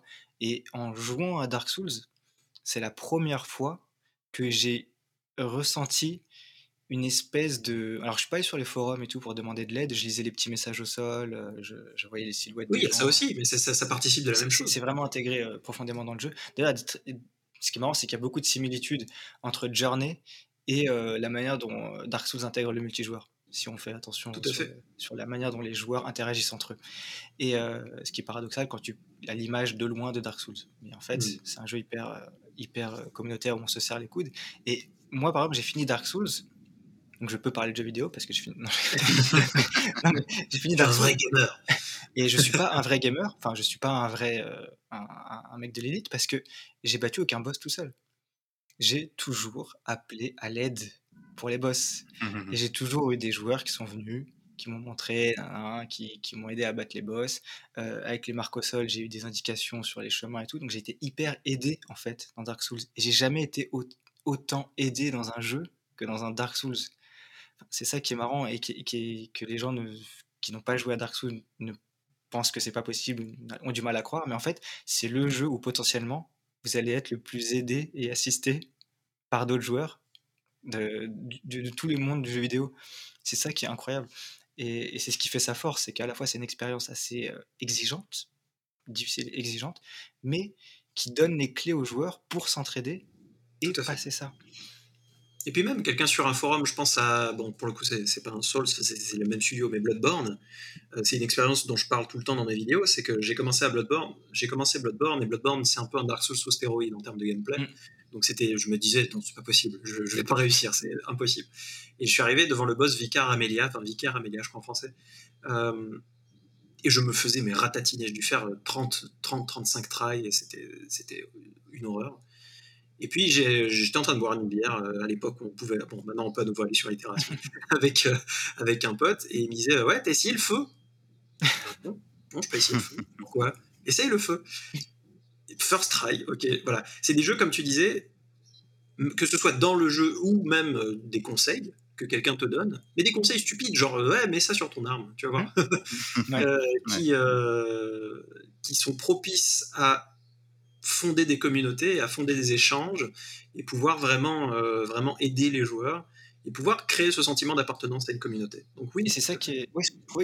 quand je jouais à Dark Souls, je me disais j'en chie, mais on est plusieurs à en chier et euh, mm-hmm. on, on, est tous un petit peu comme on partage la même galère et bah, c'est un peu comme le Paris-Dakar, il y a un mec qui est sur le bas-côté avec ses pneus crevés, et bah, toi aussi tu sais ce que c'est que la galère de traverser le désert, et bah, tu t'arrêtes et tu l'aides à, remettre sa roue. Et c'est exactement ça Dark Souls. C'est Death Stranding aussi. Hein, euh, ouais, bah oui, bah, et Death Stranding, tu retrouves totalement ce truc de communauté, enfin, c'est génial.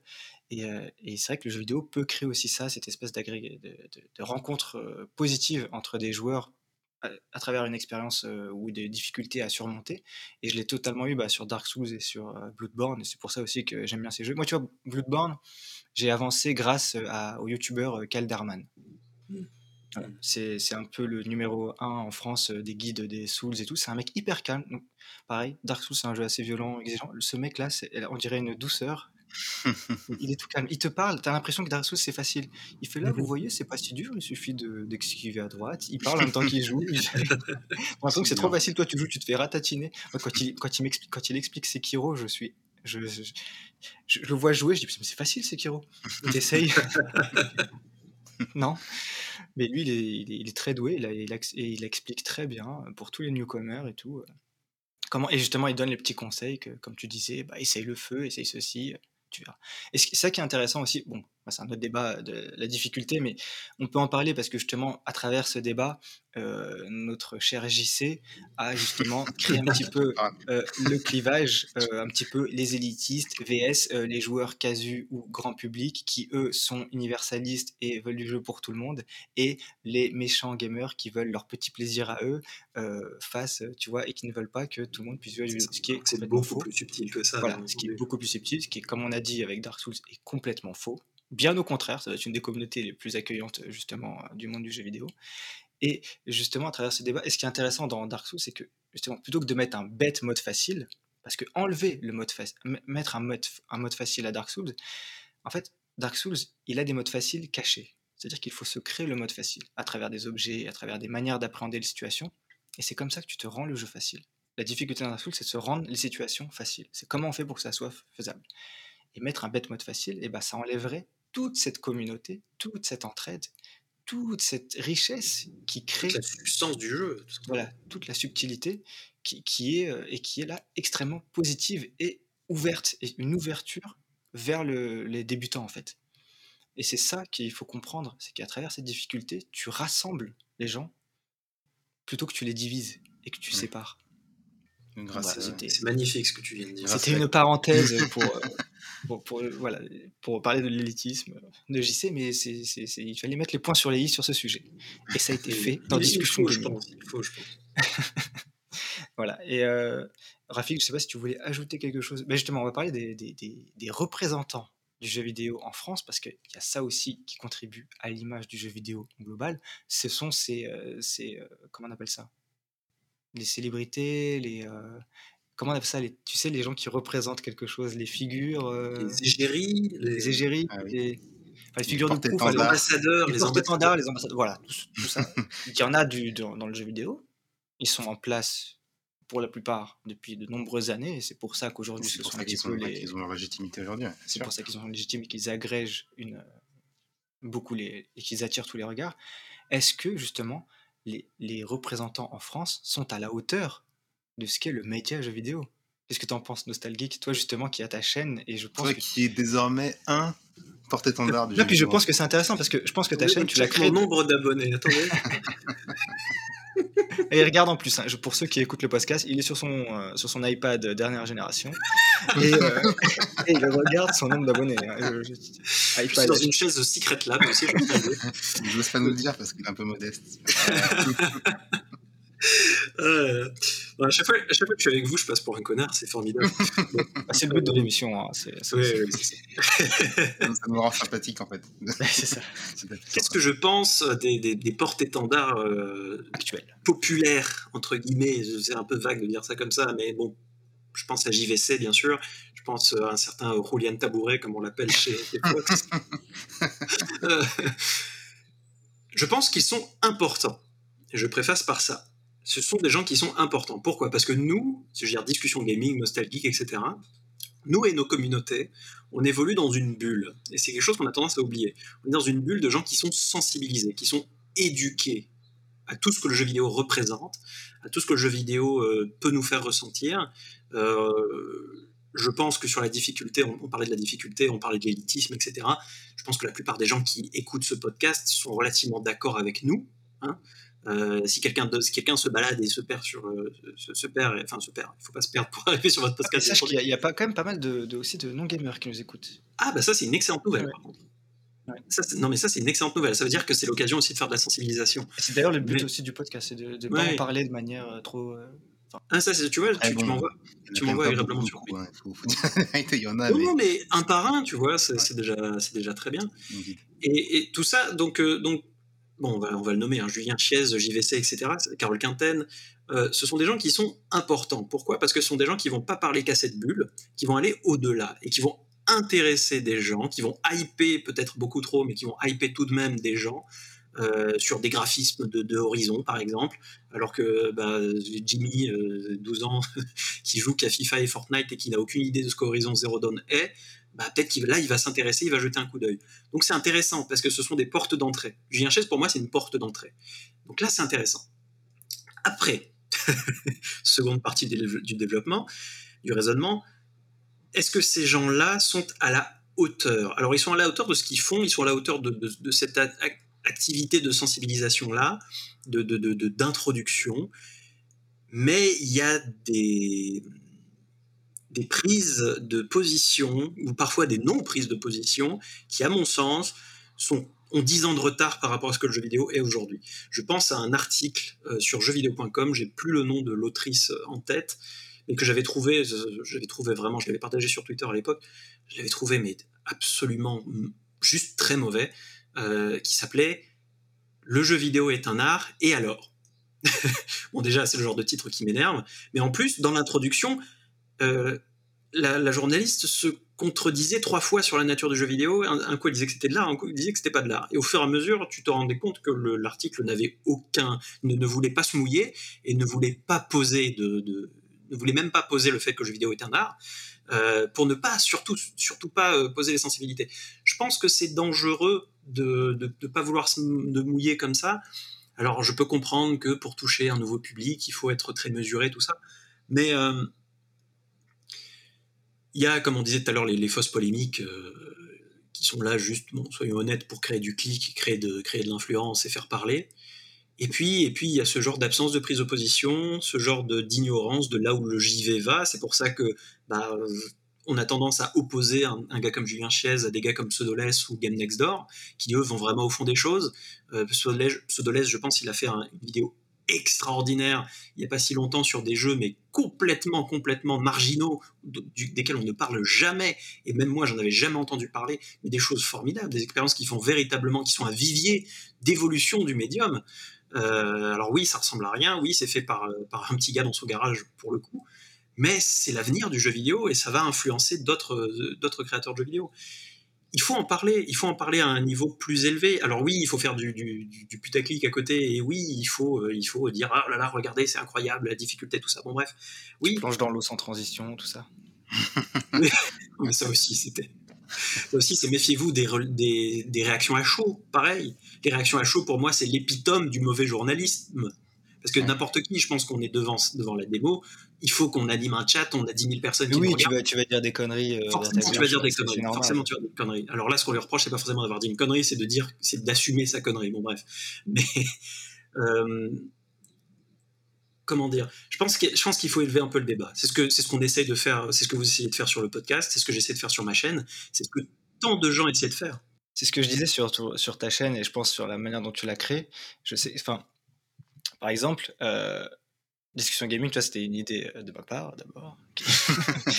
non, mais qui, qui, a été créée, mais, mais en fait, je, je, je, cherchais, parce que tu vois, j'ai on a grandi avec le jeu vidéo. Et, c'est vrai que maintenant, avoir une approche un petit peu, on va dire, JVC, test, note, nana, nana, ça m'intéressait plus trop. Alors que avant, quand, j'avais 14 ans, 15 ans, j'étais friand des notes. Il y avait un jeu qui sortait avec graphique où on s'appelait Oh, ils ont mis 15 à Gran Turismo, oh, ils ont mis 18 à tel exclu, la PlayStation c'est mieux, nana. C'est ça, parce qu'on a grandi, justement, c'était il y a 10 ans. Mais on avait 14 ans à ce moment-là, et voilà. Et, aujourd'hui, je voulais un contenu qui, qui, est, qui traite du jeu vidéo comme je. avec le regard que j'en ai en fait. Et j'avais du mal à trouver ce contenu, tout bêtement. C'est la punchline de Hugo de Game Next Door, hein, le jeu vidéo comme on aimerait qu'on nous en parle. Voilà, tout simplement. Bah, ouais. Bah, c'est ça. Je la trouve formidable cette punchline. Mais c'est exactement ça. Et, et, et, justement, comme j'arrivais pas à trouver ça, enfin, je l'avais un petit peu avec Fin du Game, justement, le podcast. Mmh. Et parfois, mais le truc, c'est que les trois sont souvent d'accord entre eux. Donc il y a rarement de débat au, sein de fin du game, il y a rarement euh, des, confrontations de points de vue, et parfois je n'étais pas d'accord avec eux. J'aimerais bien que quelqu'un qui a la même approche ne euh, soit pas d'accord avec eux. J'ai dit, mais il faudrait qu'il existe. J'ai dit, bon, du coup, on va faire le podcast, parce que comme ça, on va, créer la voix qui a la même manière de parler du jeu vidéo, et on va dire le même regard un peu plus euh, mature, plus âgé, et, peut-être, je sais pas, intellectuel.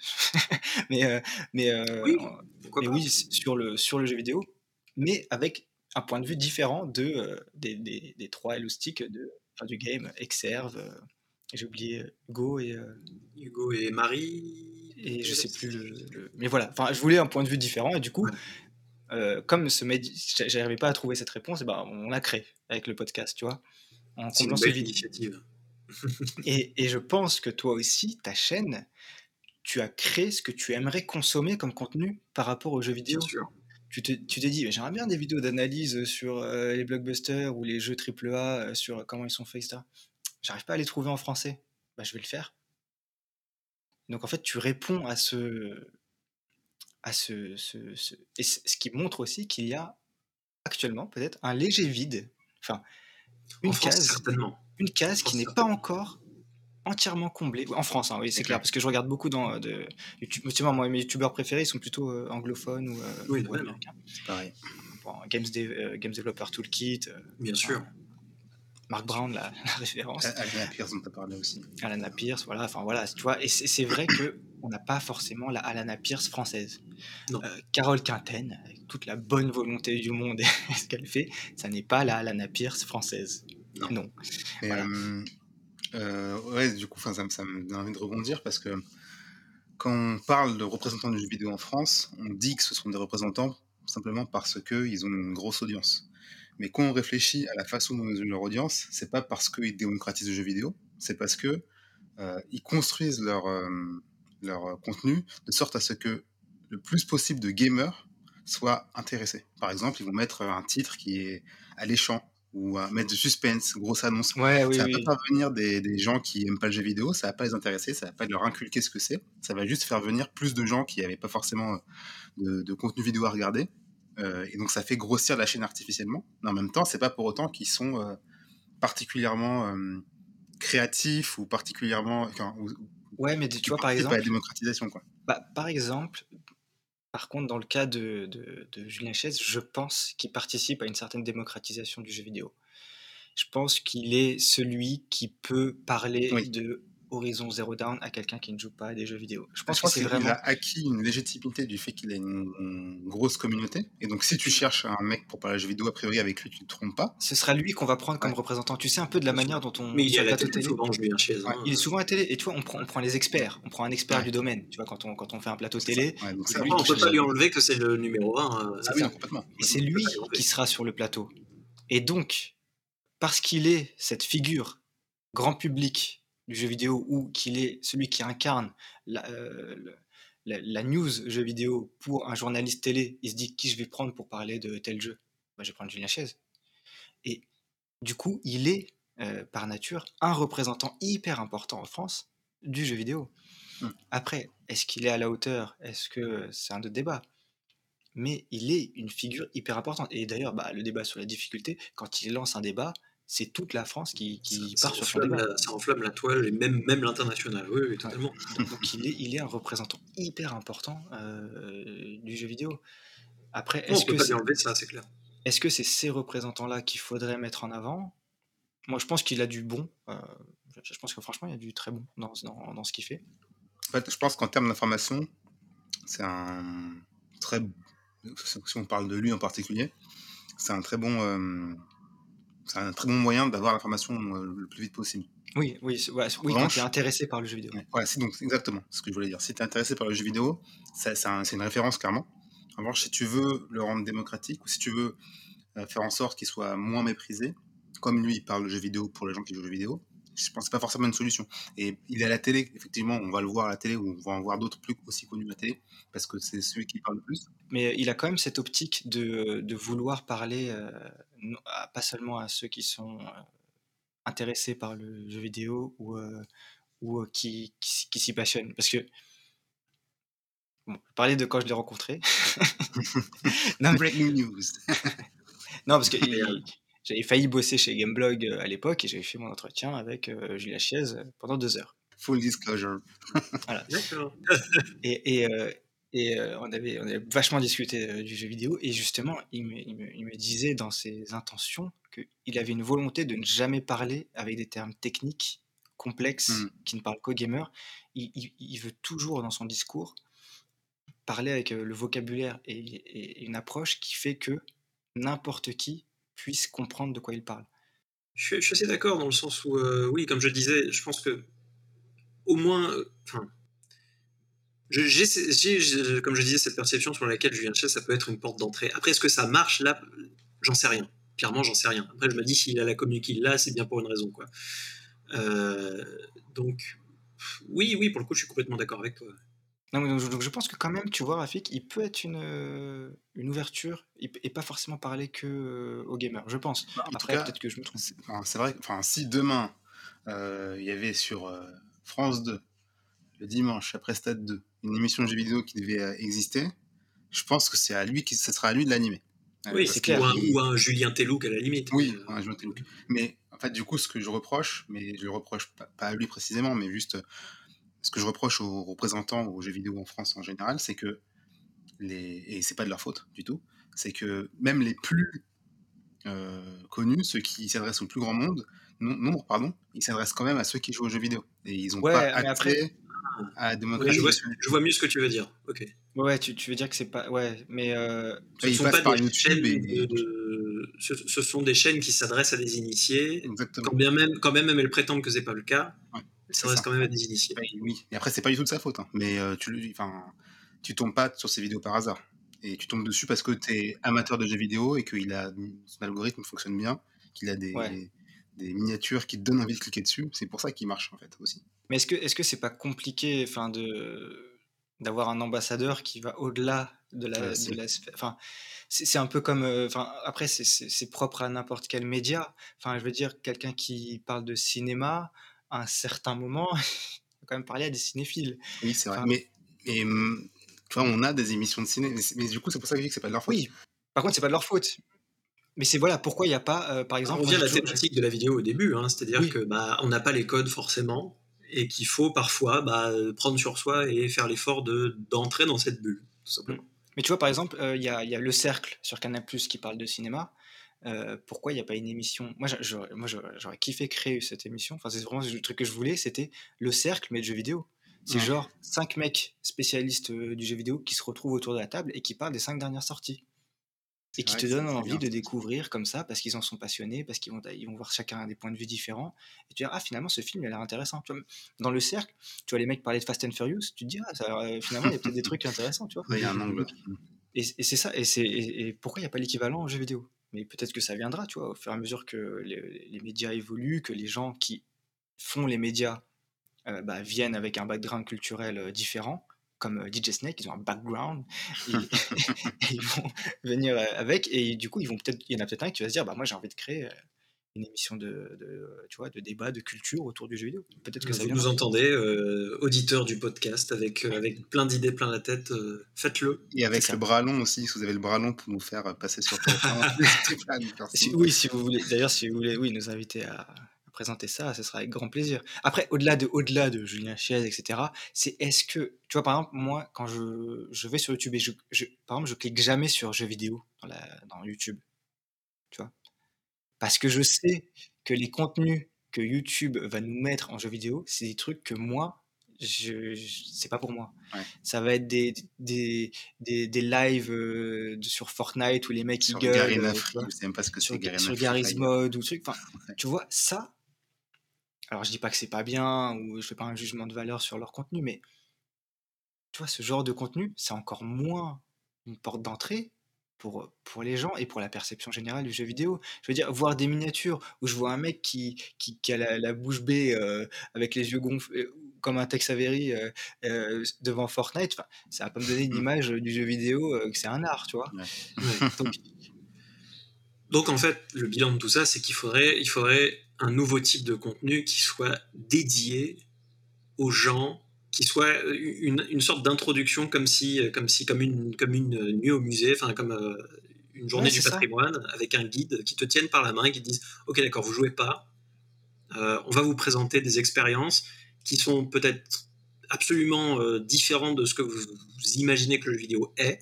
Je sais pas, faire jouer les gens à Shadow of the Colossus ou, euh, mm. Ico ou, des jeux, ou un autre jeu de Fumito Ueda euh, ou autre. et oui, c'est vrai que comme contenu, ça serait vraiment incroyable. Ça tu vois, ce que tu dis, c'est exactement ça. C'est que j'ai l'impression, c'est comme si sur, comme si j'allais pour me proposer des peintures, j'avais que des miniatures sur YouTube où j'ai des, des, mecs de 15 ans qui réagissent aux peintures avec des titres putaclic, tu vois. Et du coup, tu vois, du coup, j'ai pas envie de voir ces peintures, tu vois. Mais j'ai pas la mise en avant du guide hmm. qui va me donner l'explication synthétique, vulgarisée, pour que je puisse apprécier l'œuvre. Non. Là, tu vois, et c'est là où je dirais que, et en France, parce que c'est pas forcément le cas aux États-Unis. Aux États-Unis, je pense qu'il y a des tas de créateurs de contenu excellents autour du jeu vidéo justement qui peuvent être des, guides et des enfin moi franchement bah, je pense là tu on parle on parle de ça je pense à pour, pour les anglophones qui nous écoutent je pense à Rasbuten euh, qui a fait toute une qui s'est fait connaître en fait avec une série de vidéos qui s'appelait euh, Gaming for non gamer mmh. et euh, donc le concept de ça c'est qu'il prenait un jeu ou plusieurs mais généralement un seul Minecraft par exemple ou Shovel Knight etc et il faisait jouer sa femme euh, qui n'avait jamais tenu, pour la plupart du temps, qui n'avait jamais tenu une manette de sa vie. Et c'est très, très, très, très intéressant. C'est vrai que ce genre de contenu-là, en France, ça serait formidable. C'est clair. Bon, il n'y a plus qu'à, hein. Il n'y a plus qu'à. Qu'est-ce que j'attends Avec ton audience, tu, peux le faire. je vais créer, je vais créer une, chaîne, secondaire. le voler notre concept et puis ben, il va côté le, succès. Non, je vous engage avec toute la YouTube monnaie que je gagne. Ah, engagé au SMIC. Très bien. Ah, on sera payé par la visibilité, c'est bien. on sera payé par la passion. C'est ça. Parce que la passion paye le loyer, bien sûr. il est très compréhensif, mon propriétaire. Ah oui, j'ai de la passion. Euh, voilà, et je pense que. Est-ce que vous avez des choses à ajouter sur les représentants français du jeu vidéo? Bah, Ajouter des choses. Euh, je pense qu'on a fait, on a fait un bon tour et puis on a traité énormément, on a traité d'énormément de choses parce que quand on parle de, de, la relation qu'a euh, le peuple français, des guillemets avec mes doigts, hein, avec, avec, le jeu vidéo, c'est vrai qu'il y, y, a beaucoup de choses à faire évoluer. Mais je pense que s'il y a une chose à garder de tout ça, c'est que ça va dans le bon sens ça va dans le bon sens. On a aujourd'hui, par rapport à il y a 10 ans, énormément d'offres, énormément de sensibilisation. Il y a des créateurs qui popent euh, à droite à gauche sur toutes les plateformes. Je pense à vous, bien entendu. Je pense à Fox, je pense à bah, Pseudoless et Game Next Door, qui sont, à mon avis, des, des, des, euh, bouffées d'air frais dans le discours sur le jeu vidéo en France. Euh, et qui s'inspirent, bien entendu, de, bah, de, ce qui se fait aux États-Unis, parce qu'ils sont beaucoup plus en avance que nous là-dessus. Donc, je pense que le meilleur reste à venir. Et ben voilà, on va finir sur cette note d'espoir. tout à fait, tout à fait, Rafik, ouais. Bah, c'est bien de finir sur de l'espoir et justement sur, sur comment va évoluer euh, l'image et, la perception et le regard qu'on peut avoir sur le jeu vidéo. Et voilà, je pense que ce... on va conclure l'épisode là-dessus.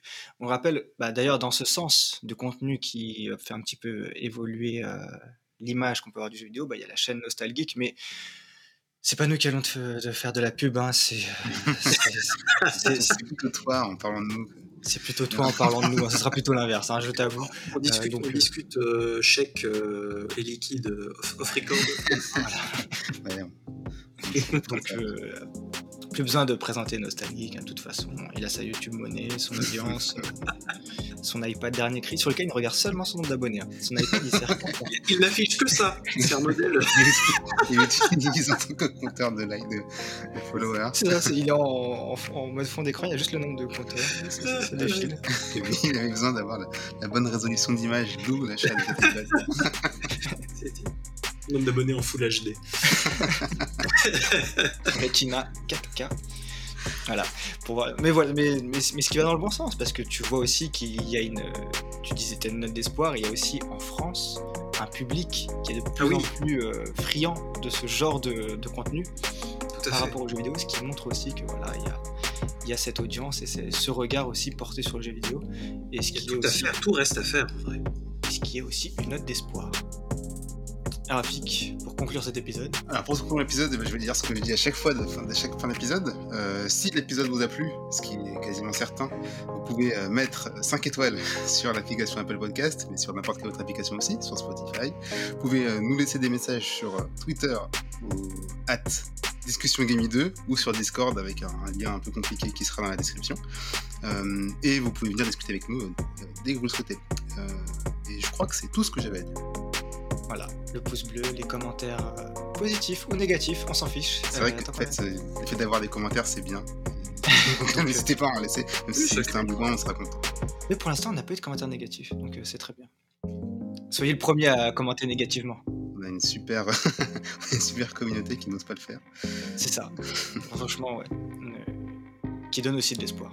Donc voilà, c'était tout pour la perception du jeu vidéo. Portez-vous bien et euh, à un prochain épisode. Salut. À bientôt. Ciao.